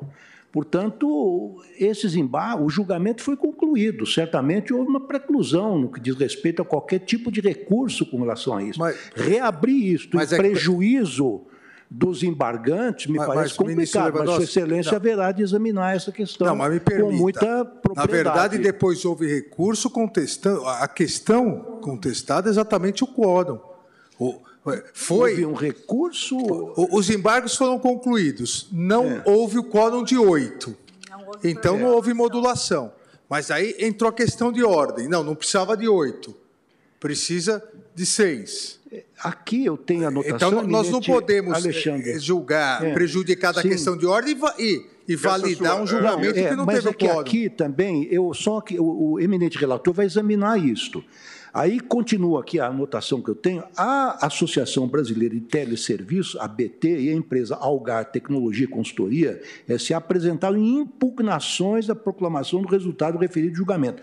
Eu não sei se essas impugnações são tempestivas, se tem forma de direito, se são embargos ou são pedido de reconsideração. Se foram partes, Vossa Excelência vai examinar é. isso para saber se é possível reabrir os embargos cujo julgamento já foi concluído. E, e, e como conviver é. essa decisão é. com a decisão da DPF? Não, mas, mas, esse é o grande é, problema, é, porque nós temos que lá por alguma coerência. Presidente, permite? Pois não. não. Então, se, se for para declarar prejudicado aqui, para manter a decisão que não obteve quórum, então vamos julgar a questão de ordem. Então, para falar que a questão de ordem não cabe mais e está válido um julgamento com sete votos contrário à DPF, não é possível isso. Ah, então, nós já devemos julgar em conjunto, é, porque não é possível julgar prejudicada a questão de ordem e depois falar, ah, não, aqueles embargos não podem mais ser impugnados, sendo contrário ao quórum e contrário à DPF. Ministro. Ministro, o é, ministro não, essa é uma questão que eu acho que o eminente ministro eh, relator vai examinar. Eu não estou afirmando nada. Estou só manifestando uma preocupação com relação à proteção da coisa julgada, ou enfim, da matéria que já está protegida pela, pela preclusão, pelo manto da preclusão. O ministro Fux já não concordou quanto à não subsistência do julgamento anterior dos embargos de declaração, então ele pode simplesmente monocraticamente com a nossa delegação resolver isso, sem nem precisar trazer de não, é, Perdão, Ms. Barroso, não vejo assim. Aquele julgamento se concluiu, virtual. nós precisamos eventualmente examinar. Hoje, o outro dia, precisamos examinar aquele julgamento se se entender que o prejuízo desta questão de ordem tem uma espécie de efeito rescisório automático de um julgamento que se concluiu e proclamou. A petição que suscitou uma questão de ordem, que veio trazida agora pelo relator, é quanto à proclamação de um julgamento encerrado. Então, me Exatamente. permite, senhor é presidente. Exatamente. Assim, Talvez seja melhor tá julgar a questão a de ordem. Não está encerrado como Sim, improcedente. Se, se, nós julgássemos nós não que precisa vin... dois terços, estava revogado o embargo. Nós não estamos vinculados Ele ao é... fundamento trazido pela questão de ordem. O fundamento trazido pela questão de ordem é o quórum. Nós estamos acolhendo um outro fundamento, que é o julgamento da DPF transitado em julgado. É, eu acho que isso. Senhora, senhora presidente. Mas isso a solução de que não subsiste? É, senhora presidente. Mas, é, senhora presidente. Agora já houve senhora presidente, eu, eu me vamos julgar, presidente. Levantar uma questão de ordem da questão é, de ordem. Vamos, vamos, vamos julgar. de formalismo impede vamos acolher, um eu ia rejeitar a questão de ordem. Vamos acolher o prejuízo e, evidentemente, que eu vou levar em consideração tudo quanto aqui foi debatido e darei a solução adequada segundo o devido processo legal, como destacou o ministro Lewandowski e como destacou o ministro Paquim. Nós não podemos, numa questão de ordem, dar um efeito reincidente. É. Não, então, presidente, eu, então nós certa, temos que julgar né? a questão de ordem, acho melhor. É, ministro Fux, uma coisa é certa. Nós temos uma decisão na DPF 324 é. transitada em julgado. Isso. E aí a própria respeitabilidade das nossas decisões. Acontece, o ministro até Gilmar pontuou, essa distribuição, às vezes, para relatores diferentes, não há quem consiga é, ficar com todos esses processos na cabeça. E olha que eu Se e o nós decidimos lá igual, na mesma sentada. Mesmo, eu, eu, eu proponho que se declare o prejuízo, eu declaro, diria, como diria o ministro Marco Aurélio, vamos assentar o prejuízo da questão de ordem, volta ao relator e o relator traz e aí poderemos Isso. fazer senhora, senhora presidente, ou eu trago, me, me ou permita uma decisão encaminhar uma sugestão. levando em consideração a DPF. É, com base no, na preocupação do ministro Alexandre Moraes, eu acho muito justa, é, por que não sobrestar o julgamento e permitir que o relator é, faça uma análise sistemática de, da natureza dessas impugnações, se existe recurso, se houve o trânsito em julgado, porque eu concordo com o ministro Alexandre, para declarar o prejuízo para na próxima sessão chegar, nós não temos mecanismo Exato. para esclarecer o que aconteceu, eu não acho que. eu- não, há, eu- não, não há necessidade de se declarar para a Mas gente eu- hoje se podemos fazer na próxima Não sessão. há nenhuma dúvida que nós temos uma decisão que precede a esta aqui, em ADPF, trânsito em julgado, em que os embargos de declaração foram opostos e foram rejeitados. Os mesmos embargos de declaração que agora estavam sendo acolhidos aqui. Isso nós precisamos resolver. É, é isso que precisa. Porque senão, é, é, a rigor, Não, não, aqui é uma qualquer impugnação decisão. à ata em relação aos quartos embargos de É. declaração. É.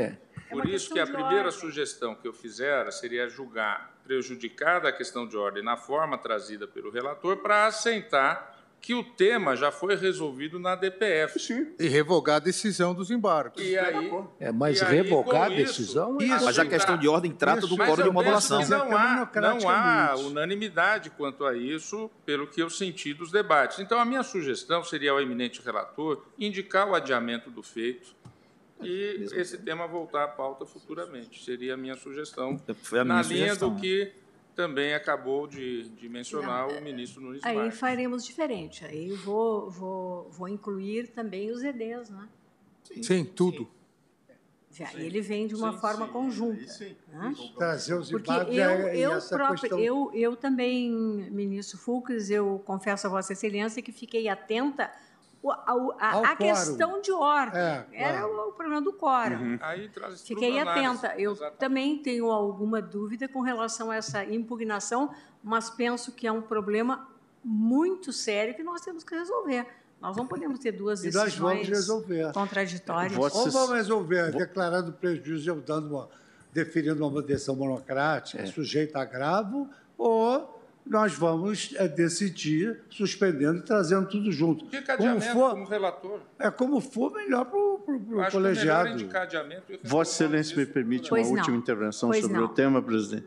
Eu creio que a questão que remanesce, e, e não creio que haja divergência entre nós sobre isso, é se o julgamento havido nos embargos de declaração, nesse recurso extraordinário, acerca da modulação, confronta ou não o julgamento dos terceiros embargos de declaração na DPF 324. Se confrontar, o julgamento nesses embargos precisa ser desfeito.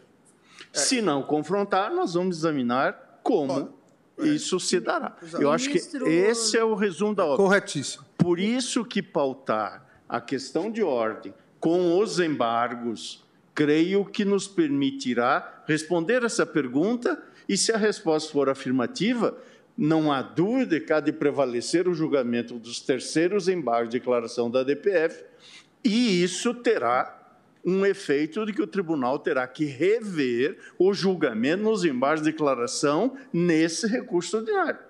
Caso entendamos que não há esse confronto, aí marcharemos para um outro sentido. Presidente, é muito comum, e é essa colocação muito límpida né, do ministro aqui, é muito comum que um feito represente uma questão prejudicial É. em relação ao feito subsequente. Então, se esses embargos de declaração da DPF forem prejudiciais à decisão do desembarque de declaração no recurso ordinário, é possível cumprir o devido processo legal e nós fazermos um julgamento conjunto. Então, É. essa sugestão... Vossa É que não podem conviver duas decisões antagônicas. Pois Isso é é, contra a lógica jurídica Isso, né? isso. e, portanto, contra o devido processo. Exatamente. É. É, uma prejudicialidade que tem que ser levada em consideração. Que, aliás, eu não sei por que, que ela não foi levada em consideração no momento do julgamento simultâneo da DPF e da RE. Do RE, eu vou Isso, Vossa ver. Excelência, como relator, vai fazer esse Boa. exame. Então, eu proponho que, eu, que façamos a suspensão de julgamento Isso. para que volte à pauta junto com os embargos de declaração. Não Ótimo. assentamos qualquer prejuízo, fica tudo em aberto. Fica com, com, essa, com esses encaminhamentos todos, que, logicamente, vossa, É. ou a outra solução é Vossa Excelência indicar o adiamento É. e pedir a só, inclusão só esclarecer, senhora presidente, que eu me adstringi a esse recurso ordinário e concluindo que nesse recurso ordinário nós não tínhamos declarado a inconstitucionalidade, eu trouxe pela rejeição da questão de ordem. Mas acho importante agora, com os debates civilizados, urbanos entre nós, que efetivamente essa questão prejudicial pode influir na solução dos anteriores de declaração. Então, eu me proponho a trazer uma análise em conjunto ou ainda julgar monocraticamente, submeter o voto a todos os colegas. Por isso que eu sugiro a, a indicação de adiamento, porque senão é. nós que aí nós recomeçamos o, é. julgamento, senão nós vamos ter que rever notas taquigráficas, debates, a gente que tem tanto trabalho. Deixa que fica Vossa com só e eu Excelência indica o adiamento. Isso. Esse é o caso, pede depois a inclusão em pauta tá junto com os EDs. Tá, Está assim. tá resolvido. Depois da colegiatura... Eu, só, eu, eu só vou fazer o registro novamente da necessidade de alguma alteração de regimento para algum tipo de coerência e integridade no que diz respeito à distribuição. A mesma matéria vem em ADPF em RE e, e acabam tendo destinos diferentes, né, as matérias, uh, por conta de, de uh, desse tipo de encaminhamento. E aí aquela coisa, o passado não se encerra. Né? O Malan falava, uh, rep, reproduzindo um, artista, um, um, jornalista inglês, que no Brasil até o passado era incerto. As coisas não se resolvem. Né? De, de, quando a gente já fala de quartos embargos de declaração, e, e, e os assuntos não se resolvem. É isso. Então, o eminente relator indicou o adiamento. E, e eu suspendo a sessão para o intervalo regimental. Mas já são. Não,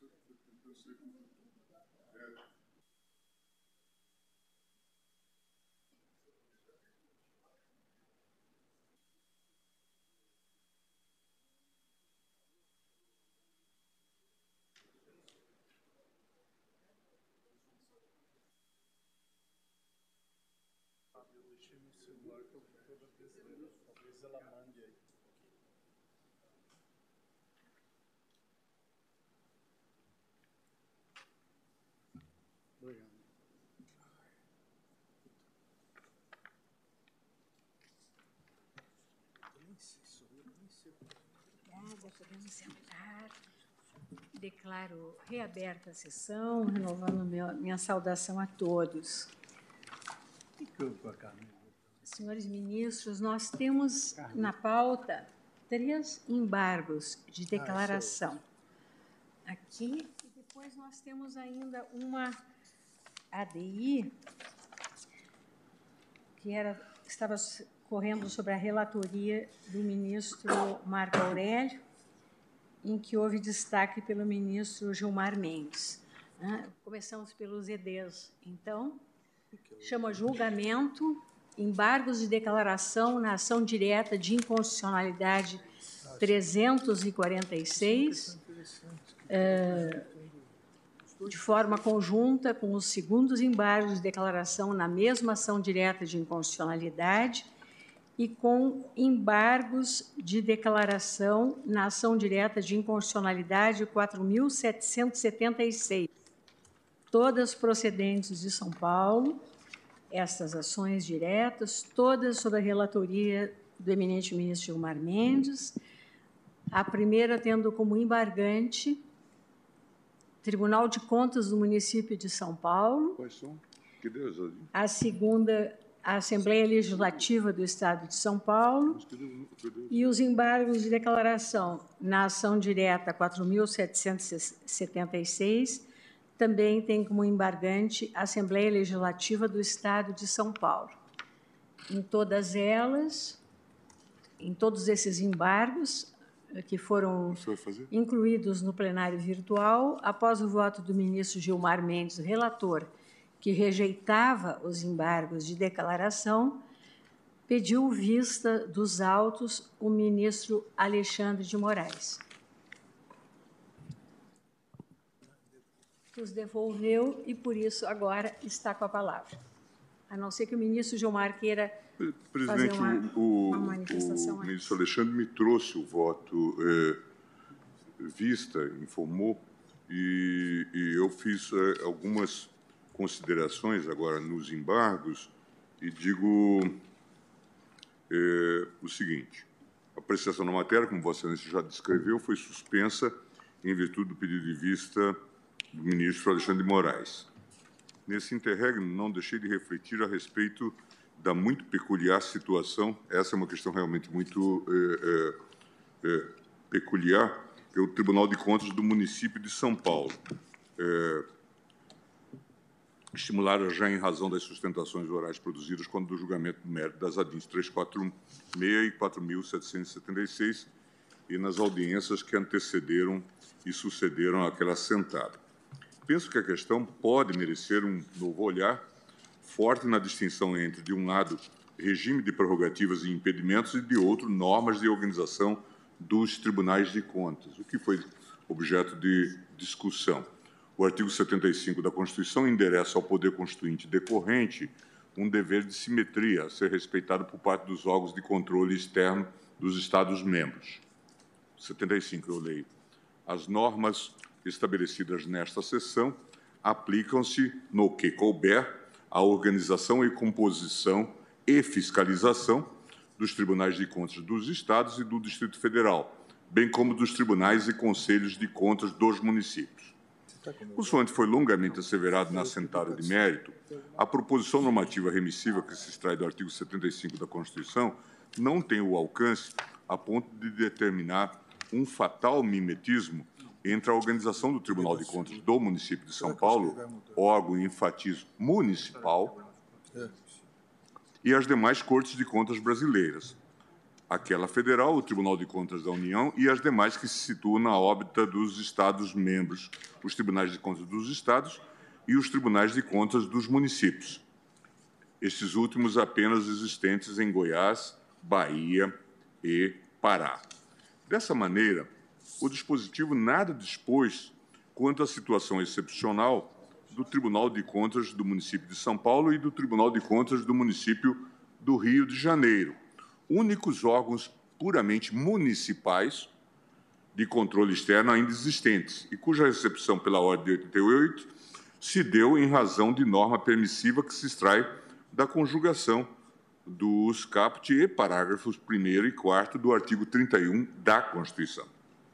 É exatamente esse plexo de normas que conduziu esta Corte, na ADIM 4776, à compreensão de que a Câmara de Vereadores do município de São Paulo não se encontra em omissão inconstitucional pelo fato de até hoje não ter instituído um Ministério Público para atuar junto ao Tribunal de Contas do município de São Paulo, órgão, repito, municipal. Também esse conjunto normativo fundamentou a compreensão constante do acórdão ora embargado de que o silêncio do artigo 75 da Constituição quanto aos dois tribunais de contas de município ainda existentes é eloquente da ausência de vinculação remuneratória em relação aos desembargadores dos tribunais de justiça do Estado, em que geograficamente situado o órgão de controle municipal. Conclusão a que se chega também por razões de autonomia do ente municipal.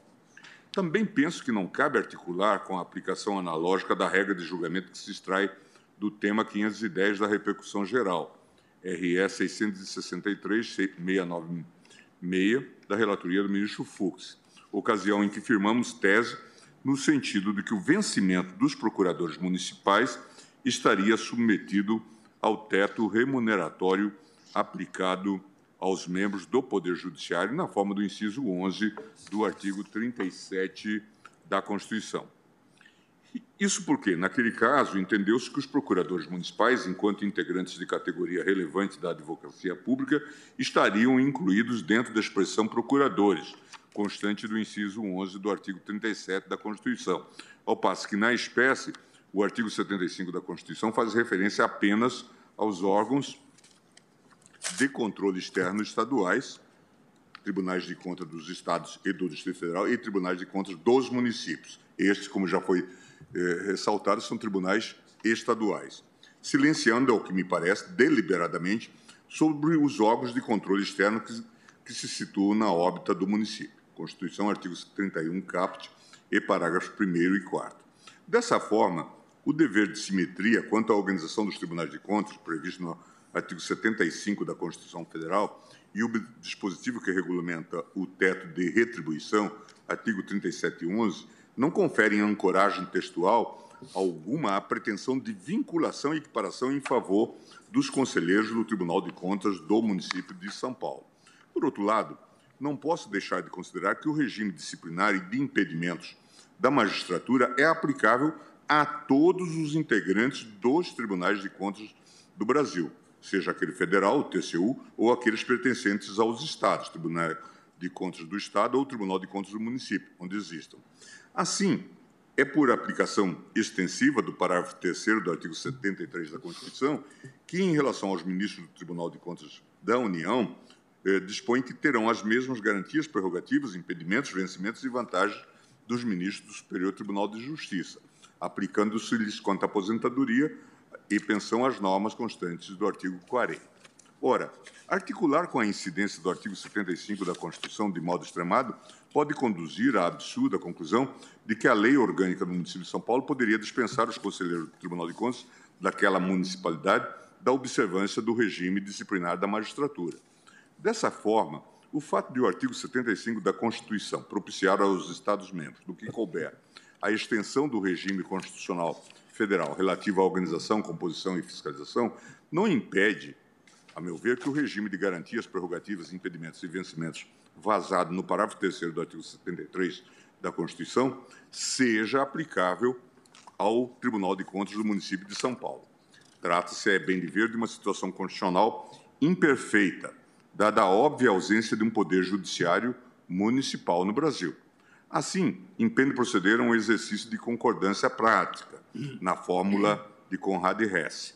Se é certo que o texto constitucional de 88, artigo 37, inciso 13, impede a vinculação remuneratória dos conselheiros do Tribunal de Contas do município de São Paulo com os desembargadores dos estados, como pontificado pelo plenário no acórdão embargado, não menos exato é que o teto remuneração, remuneratório do Estado de São Paulo é o referente mais aproximado de um Tribunal de Contas, que precisam observar os mesmos impedimentos e responsabilidades da magistratura estadual. Com esse complemento, portanto, presidente, eu estou conhecendo os embargos e, no mérito, dou-lhes provimento para esclarecer que o teto remuneratório, do, sem vinculação, portanto, dos conselheiros do Tribunal de Contas do município de São Paulo é aquele observado na magistratura estadual. É como voto.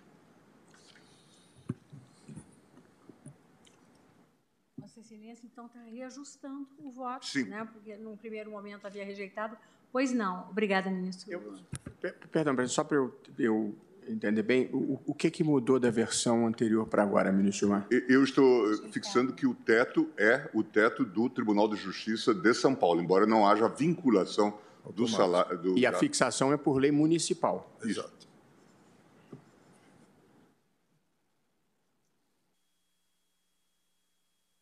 Na verdade, conhece e dá.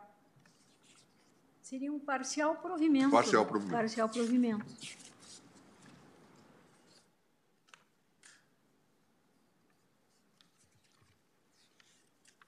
Ministro Alexandre. Presidente, cumprimento Vossa Excelência novamente, o ministro Gilmar, relator. Eu nem vou me alongar exatamente como o ministro Gilmar disse, eu havia enviado o voto, inclusive enviei a todos os gabinetes semana passada. A minha única observação feita em relação ao voto do ministro Gilmar é exatamente essa. É, em virtude é, do artigo 73 e artigo 75 da Constituição, em virtude de só existirem dois tribunais de contas no município, São Paulo e Rio de Janeiro, e, e a Constituição vedar qualquer criação, esses dois devem seguir, é, nesse sentido de prerrogativas, vencimentos e remuneração, de todos os tribunais de contas, e ao paralelo com o Poder Judiciário, Tribunal de Contas da União, o STJ, é, e é, tribunais de contas estaduais, o TJ. Eu cito, inclusive, a questão dos procuradores do município, que nós analisamos, e eh, concordo, como foi dito pelo eminente ministro Gilmar, não é algo automático, não é, não é uma vinculação automática. Ah, Em respeito autonomia eh, administrativa dos municípios, à necessidade de lei municipal, mas o teto não é o do prefeito municipal, o teto é, é do Tribunal de Justiça do respectivo Estado, eh, nos termos, como eu disse, do artigo 73, parágrafo 3 do artigo 75. Não estou eh, com, com essa readequação do voto, esse complemento do ministro Gilmar, estou acompanhando integralmente, acolhendo parcialmente eh, os embargos, exatamente eh, para dizer que eh, não é constitucional a vinculação automática, como disse o ministro eh, Gilmar, eh, há necessidade de, de fixação por lei municipal, observando, entretanto, nos termos dos artigos 73, parágrafo 3 e 75, o teto remuneratório previsto para a magistratura estadual. Obrigado, presidente. Ah, ministro Alexandre, só porque depois né, eu terei que proclamar o resultado, eu aqui, Vossa Excelência estaria não conhecendo dos embargos de declaração do Tribunal de Contas do município de São Paulo? É, na verdade, é, não- salvo engano, foi o mesmo posicionamento, porque o Tribunal de Contas do município de São Paulo entrou é, como amicus curiae. E nós aqui fixamos o não conhecimento do amicus curiae. E estou conhecendo dos é, embargos de declaração da Assembleia Legislativa de São Paulo, que foi parte desde o início. E na mesma linha, o ministro Gilmar, é, exato. é que, claro, já foi direto no outro e eu só eu que não havia. É só fazer uma pequena observação que o único recurso que o amicus curiae pode interpor ah, pela legislação processual são os embargos de declaração, mas eu também tenho aqui essa inadmissão por força da jurisprudência. Exato. Isso. Então, Embora talvez valesse a pena, em algum momento, nós rediscutirmos, porque aceitamos eh, ah, o, o amicus participar do debate e, eventualmente, participar da formulação do mérito da decisão. Né? Participa de audiências públicas, é. etc. Eu, eu, sei que uma jurisprudência defensiva também, né, que se compreende tendo em vista uh, os, os, vários aspectos aí. A, a... É, que, é que, em tese, né, o, o Amicus Curiae vem contribuir conosco. Né? Então, ele não é nem vencido nem vencedor. Nós sabemos que, na prática, Sim. às vezes tem Alguém 15 já... a, a metade a favor do autor, metade a favor do, é, do são réu. os casos. É, alguém até escreveu, já vi uma tese que é amigo escuro, amigo da parte. Né? É, é, é exato. É, e tem o um inimigo escuro também, que atrapalha os, os trabalhos. Né? Então, então, é claro que é uma jurisprudência defensiva, mas faz algum sentido se Sim. ela participa da, da do processo. Né? Então, uh, Acho que vale a pena ministro relator e agora o ministro destacante, que é o ministro. Não, o vistor, no caso. Vistor. É vistor, aqui vistor. Estão não conhecendo dos embargos de declaração na ação do Tribunal de Contas do município de São Paulo, isso quanto à ação 346. E estão conhecendo e dando parcial provimento, nos termos expostos, os embargos de declaração da Assembleia Legislativa de São Paulo. Isso seria. Uh, colhe os votos, ministro André. Está de acordo? Minhas saudações, senhora presidente. Só um pedido de esclarecimento. O, a ADI 4872 não está incluída nessa mesma. Não, é, vai ser. É, é, seria 4776. Tá. Né? Mas esse eu, para facilitar, eu fiquei só na 346 por enquanto. Tá. Ah, então tá ótimo. Porque na 4872 é a relatoria do ministro Marco Aurélio, eu, eu não votaria, só para registro, tá? Isso, isso. Então acompanho já a, a, o voto do eminente relator com as, as correções e adaptações feitas, que foi acompanhado também pelo ministro Alexandre de Moraes, inclusive na questão recursal do, do Tribunal de Contas do município de São Paulo. Certo. Obrigada, ministro André. Ministro Faquim. Senhora presidente, eu já houvera, por ocasião do plenário virtual, concluído meu estudo no sentido de acompanhar o eminente ministro Gilmar Mendes. Ao receber o voto vista do eminente ministro Alexandre Moraes, eu percebi que a questão da não vinculação automática ficou mais nítida, embora fosse ao encontro do que o relator já havia defendido. E com este reajuste, creio que há um encontro de percepções, portanto, eu estou é, de inteiro acordo com o eminente ministro relator, a partir da contribuição trazida pelo voto visto. Obrigada, ministro Faquim. Ministro Luiz Roberto. Também de acordo, presidente. Da mesma forma? Eu também estou de acordo e entendo que nós devemos realmente rever essa jurisprudência da possibilidade de interposição de embargo de declaração pelo amigo Escuri, que foi autorizada já em 2016. É o único recurso que o amigo Escuri pode, pode opor, interpor. Né?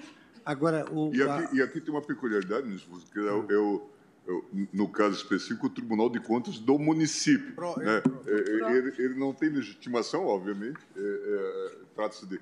E, e, obviamente, mas ele tem todo o interesse é. em participar do, do, do debate. Né? E no mérito, a Constituição Federal admite os dois tribunais, prega a simetria, que não é a equiparação, e os próprios membros do tribunal de, dos tribunais de contas gozam das mesmas garantias da magistratura. Então, é, eu estou de pleno acordo com o resultado que hora se chega. Certo. Ministro Lewandowski?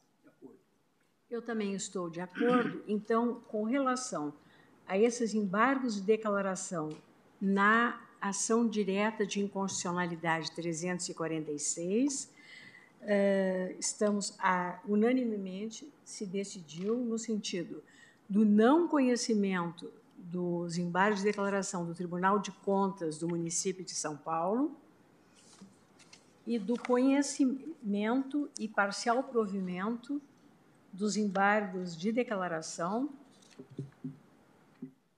interpostos pela Assembleia Legislativa do Isso. Estado de São Paulo, nos termos do voto do reajustado do eminente relator. Eu já havia pregoado, porque se trata do mesma temática, os embargos de declaração na ação direta de inconstitucionalidade 4776, também da relatoria do ministro Gilmar Mendes. E aqui, ministro Gilmar Mendes, também havia o pedido de vista do ministro Alexandre.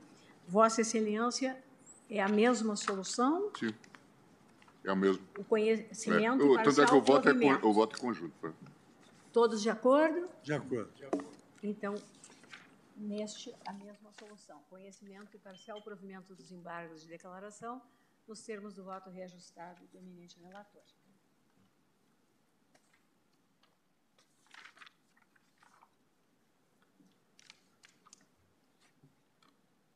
E chegamos, então, ao nosso último processo da pauta. Há um pedido de sustentação oral, é isso? Sim.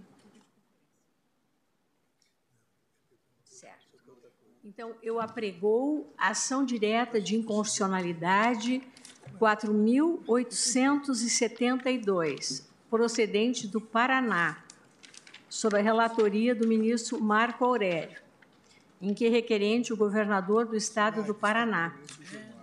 Esta ação diz com as ODS 10, 16 e 17, e há um pedido de sustentação oral por videoconferência do Dr. Jorge Haroldo Martins, procurador do Estado do Paraná. Vossa Excelência, ministro Gilmar Mendes, pediu destaque deste processo e, neste processo, não vota o ministro André Mendonça. Então, é, estamos com essa situação singular porque nós temos o voto do ministro Marco Aurélio, houve pedido de destaque do ministro Gilmar Mendes, ministro Marco Aurélio né, prevalece, permanece o voto de Sua Excelência. Vai ter sustentação oral? E tem sustentação oral. Ah, é? Depois do voto do ministro Marco Aurélio? Sim, é porque quando há pedido de destaque, recomeça o julgamento. O julgamento fica zerado. Era um julgamento que estava no, no plenário virtual. É, presidente, até, presidente, nós conversávamos no intervalo sobre alterações regimentais. Até nós já conversamos sobre isso. Podemos analisar eventualmente, é, depois de começar o julgamento, já feitas sustentações orais é, no virtual, o destaque recomeça, mas não haveria agora não, porque há previsão, mas não haveria necessidade. Talvez seja uma matéria boa para a comissão de regimento analisar a sob a presidência nosso ministro, ministro Luiz Fux. E aqui, nós temos, e aqui nós estamos com a comissão na sua composição completa, porque ela é integrada pelo ministro Fux, pelo ministro Luiz Roberto, pelo ministro Faquim e por Vossa Excelência, embora suplente. Podemos até votar logo com efeito retroativo. É, como hoje nós temos essa, essa tendência, essa tendência é, ultrapetita, a gente já podia mudar o regimento aqui.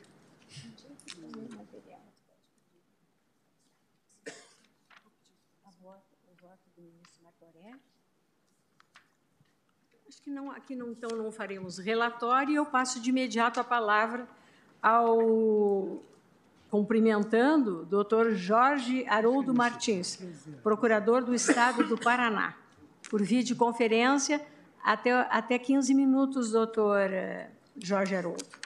Vossa Excelência está com a palavra. Me ouve? Estou ouvindo. Então, está com a palavra. Nós vamos uh, aqui a dispensa do relatório, porque não temos mais o relator presente. Pode fazer a sustentação oral. Obrigado. Excelentíssima senhora ministra presidente, Rosa Weber, excelentíssimo senhor ministro relator, excelentíssimos senhores ministros desta corte, excelentíssimo senhor procurador-geral da República. Trata-se de uma ação direta de inconstitucionalidade é, em face de diversos atos de uma resolução número 28/2011 do Tribunal de Contas do Estado do Paraná, é, que instituiu um sistema denominado Sistema Integrado de Transferências e também de artigos é, da Instrução Normativa 61/2011, que foi editada pelo mesmo tribunal e que regulamenta a primeira resolução.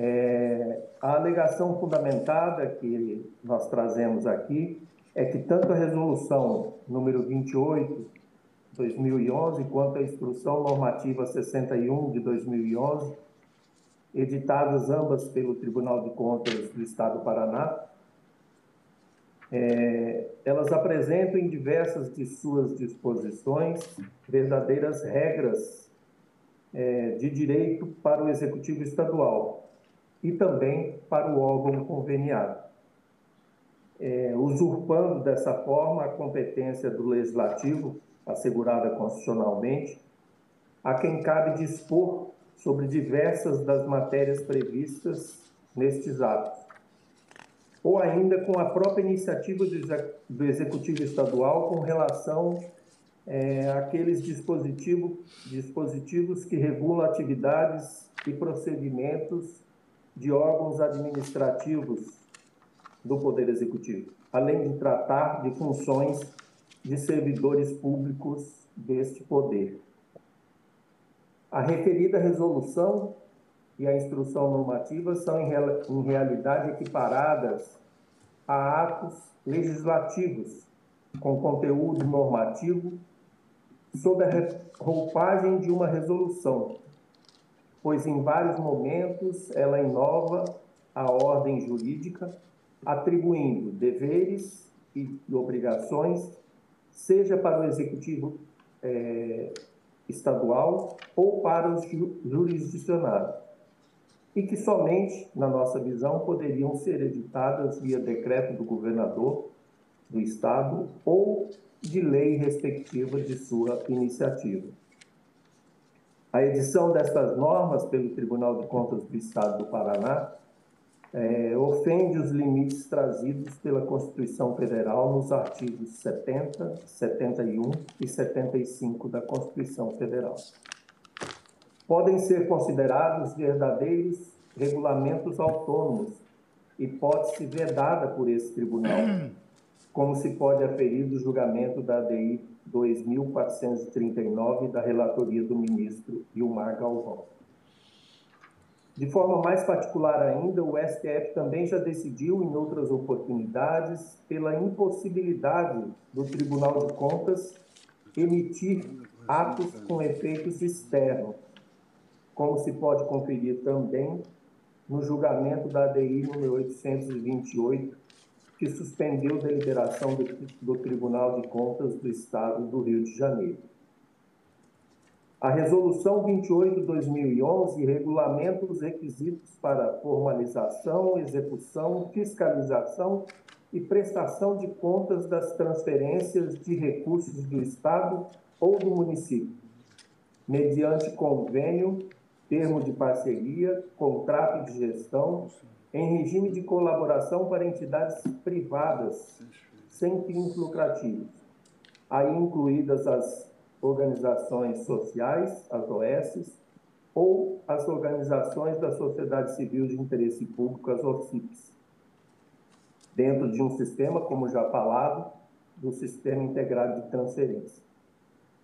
Se o objetivo é regular órgãos administrativos internos e de fiscalização, não pode o Tribunal de Contas Paranaense exceder o seu limite constitucional, editando atos normativos cujos efeitos extrapolam sua competência, ao criar deveres e obrigações a outros entes públicos e seus servidores.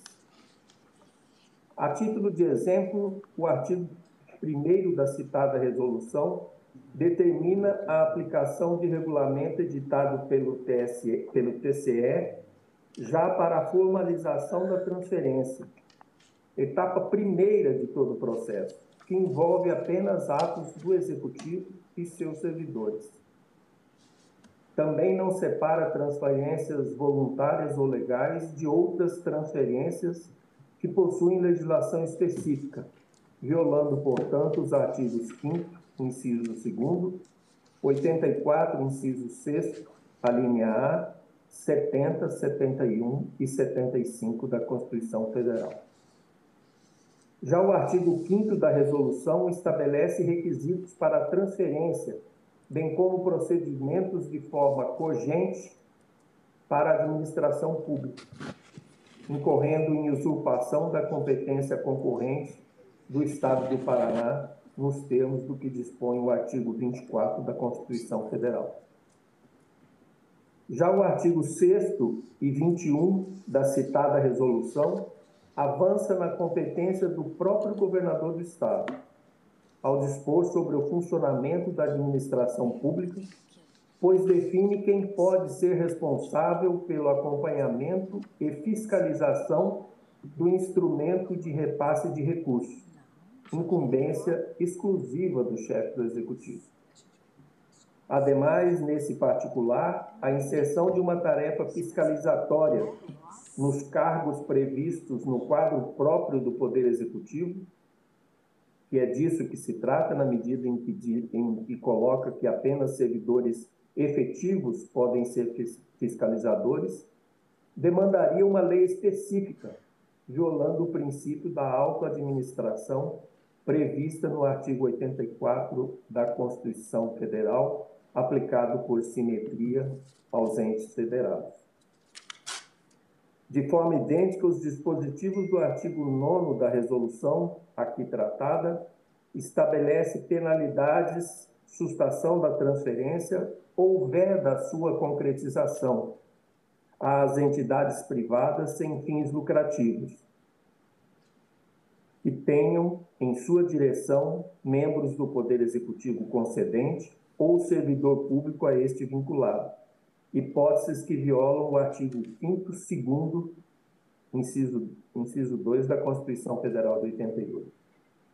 Isto bloqueia, por exemplo, a possibilidade de transferência de recursos à Agência Paraná de Desenvolvimento, à Eco Paraná, à Paraná Previdência, ao Paraná Cidade ao Paraná Educação ou mesmo ao Museu Oscar Niemeyer, que só podem cumprir com sua missão institucional mediante a transferência de recursos públicos. Esta matéria só pode ser objeto de regulação pelo Poder Executivo, a quem cabe, em última análise, decidir, mediante o binômio oportunidade e conveniência, a limitação dessa transferência ao ente conveniado não é matéria que está afeta a um órgão externo, pelos evidentes impactos causados. Nem mesmo a súmula vinculante número 13, que cuida do nepotismo em órgãos públicos, não investe nas entidades privadas, como ocorre nesse caso concreto. Como se pode notar, a resolução impugnada não se presta para regulamentar a matéria com o alcance pretendido. Seria necessário uma lei específica. Portanto, a resolução número 28 2011 e a instrução normativa número 61 2011 possuem as características aptas à impugnação mediante ação de inconstitucionalidade. Primeiro, não tiram fundamentos de validade de nenhuma lei. Segundo, apesar de serem atos administrativos subalternos, pretendem-se autônomos. Terceiro, possuem caráter normativo de eficácia geral e abstrata. E quarto, não possui idoneidade jurídica para restringir direitos ou criar obrigações. Desta forma, o que se requer aqui é que seja julgada procedente a ADI em apreço, com eficácia ex tunc, para ser declarada a inconstitucionalidade dos dispositivos citados da Resolução número 28/2011 e da Instrução Normativa número 61/2011, ambas do Tribunal de Contas do Estado do Paraná. É o que eu tinha colocado, senhora presidente. Muito obrigado a todos. Agradeço ao doutor Jorge Haroldo Martins, procurador do Estado do Paraná, e como o relator proferiu seu voto no plenário virtual e o ministro Marco Aurélio, já aposentado, prevalece, né? se mantém o voto de Sua Excelência, mas eu só me permito, só para ordenar um pouquinho os trabalhos, uh, lembrar que, neste caso, o, advogado-geral da União opinou, opinou pelo conhecimento parcial da ação, por faltar fundamentação específica quanto à maior parte dos dispositivos impugnados. No mérito, manifestou-se pela procedência parcial.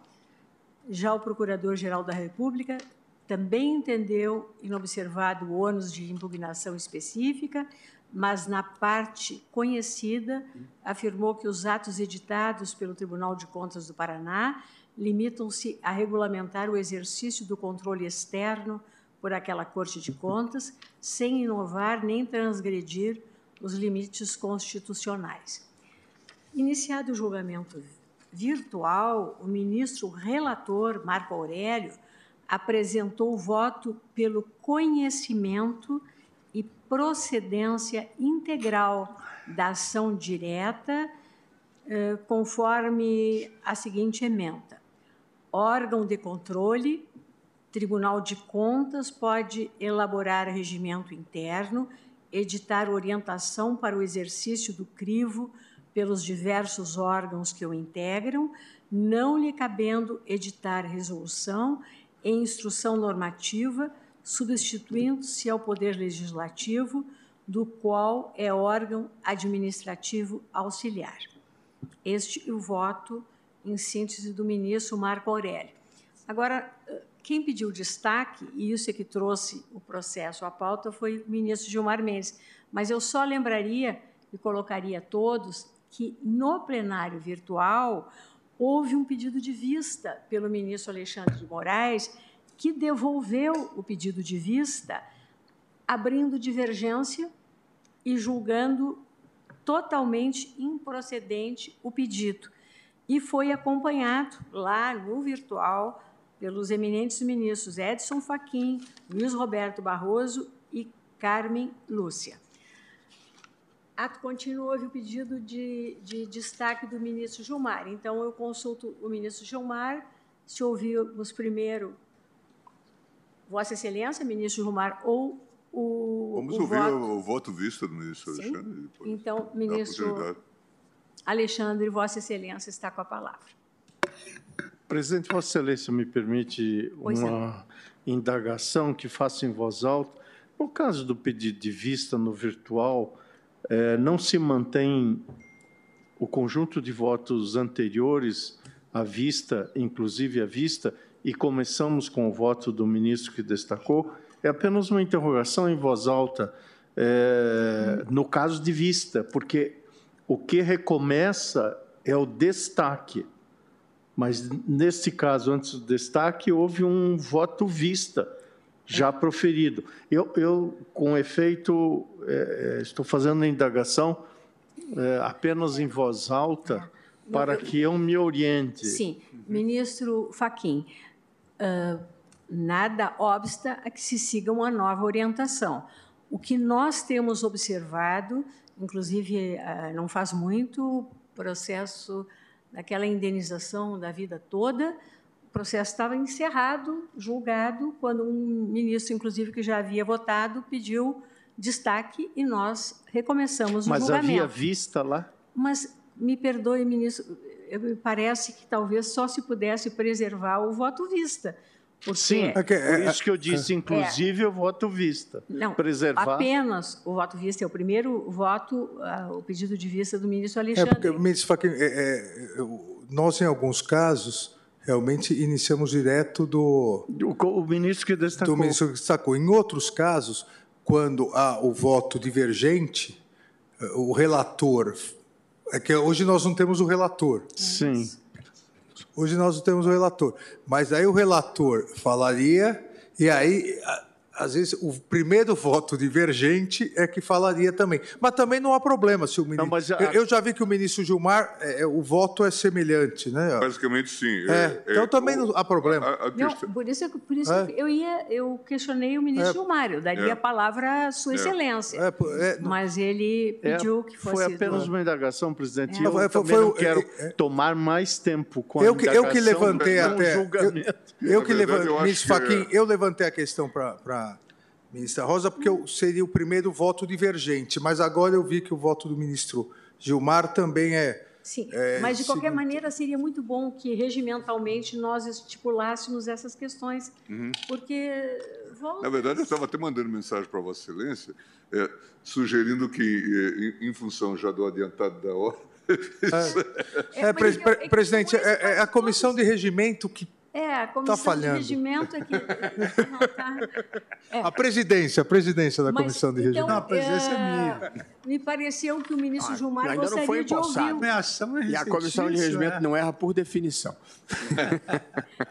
mas, mas eu acho que nós poderíamos resolver esse caso porque quase todos já têm uma convicção formada, gostaria tanto que nós pudéssemos encerrar um julgamento hoje, eu, ao menos. Eu estou de acordo em Seria? prosseguirmos e peço escusa Isso. pela interrupção. Não, forma Gilmar. alguma. Importante. Bem, Ministro é... Gilmar, Vossa Excelência está com a palavra.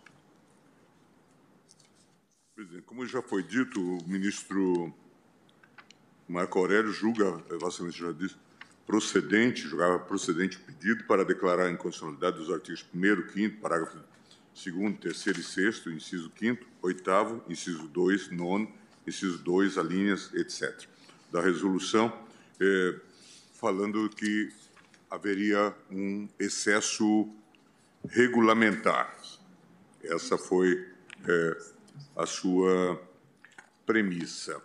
Eu estou é, aqui, presidente, já desde logo, não conhecendo da ação direta em relação ao artigo 8 parágrafo 1 2, artigo 18, parágrafo 3 incisos do artigo 21 e artigo 24 da resolução, bem como em relação ao, ao artigo 1 artigo 2 artigo 3 artigo 5 2 e 5 artigo 9 e artigo 13 da instrução normativa.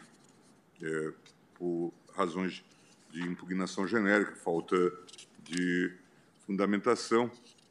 E aí eu passo para o mérito e falo sobre o poder normativo dos tribunais de conta e reconheço eh, que o tribunal atuou dentro da, do seu poder de controle externo. Então, eu estou, em conclusão,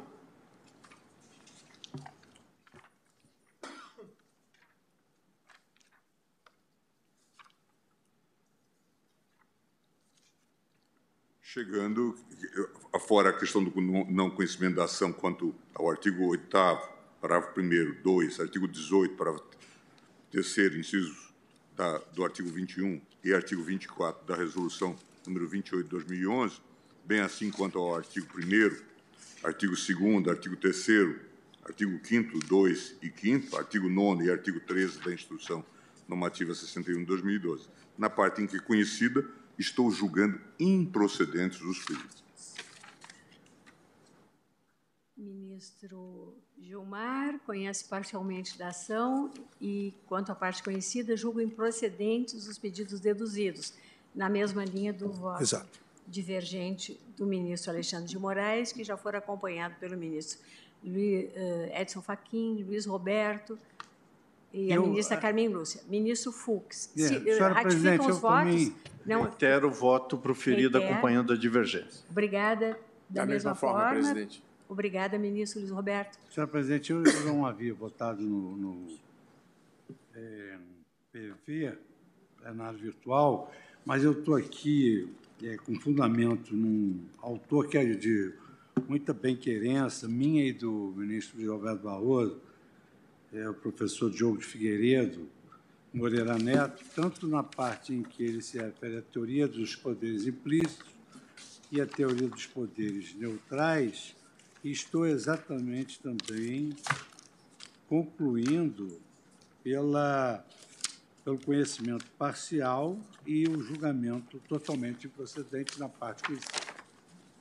Obrigada, ministro. Senhora presidente, eu reiterei o voto. Vossa Excelência me permite apenas cumprimentar a sustentação oral do ilustre procurador do Estado do Paraná, dessa briosa carreira que tive a honra de integrar, cumprimentando Sua Senhoria pela sustentação oral feita. Obrigada, ministro. Vou juntar voto, né, presidente? Obrigada, ministro. Pois não. Eu acompanho a maioria já formada, senhor presidente.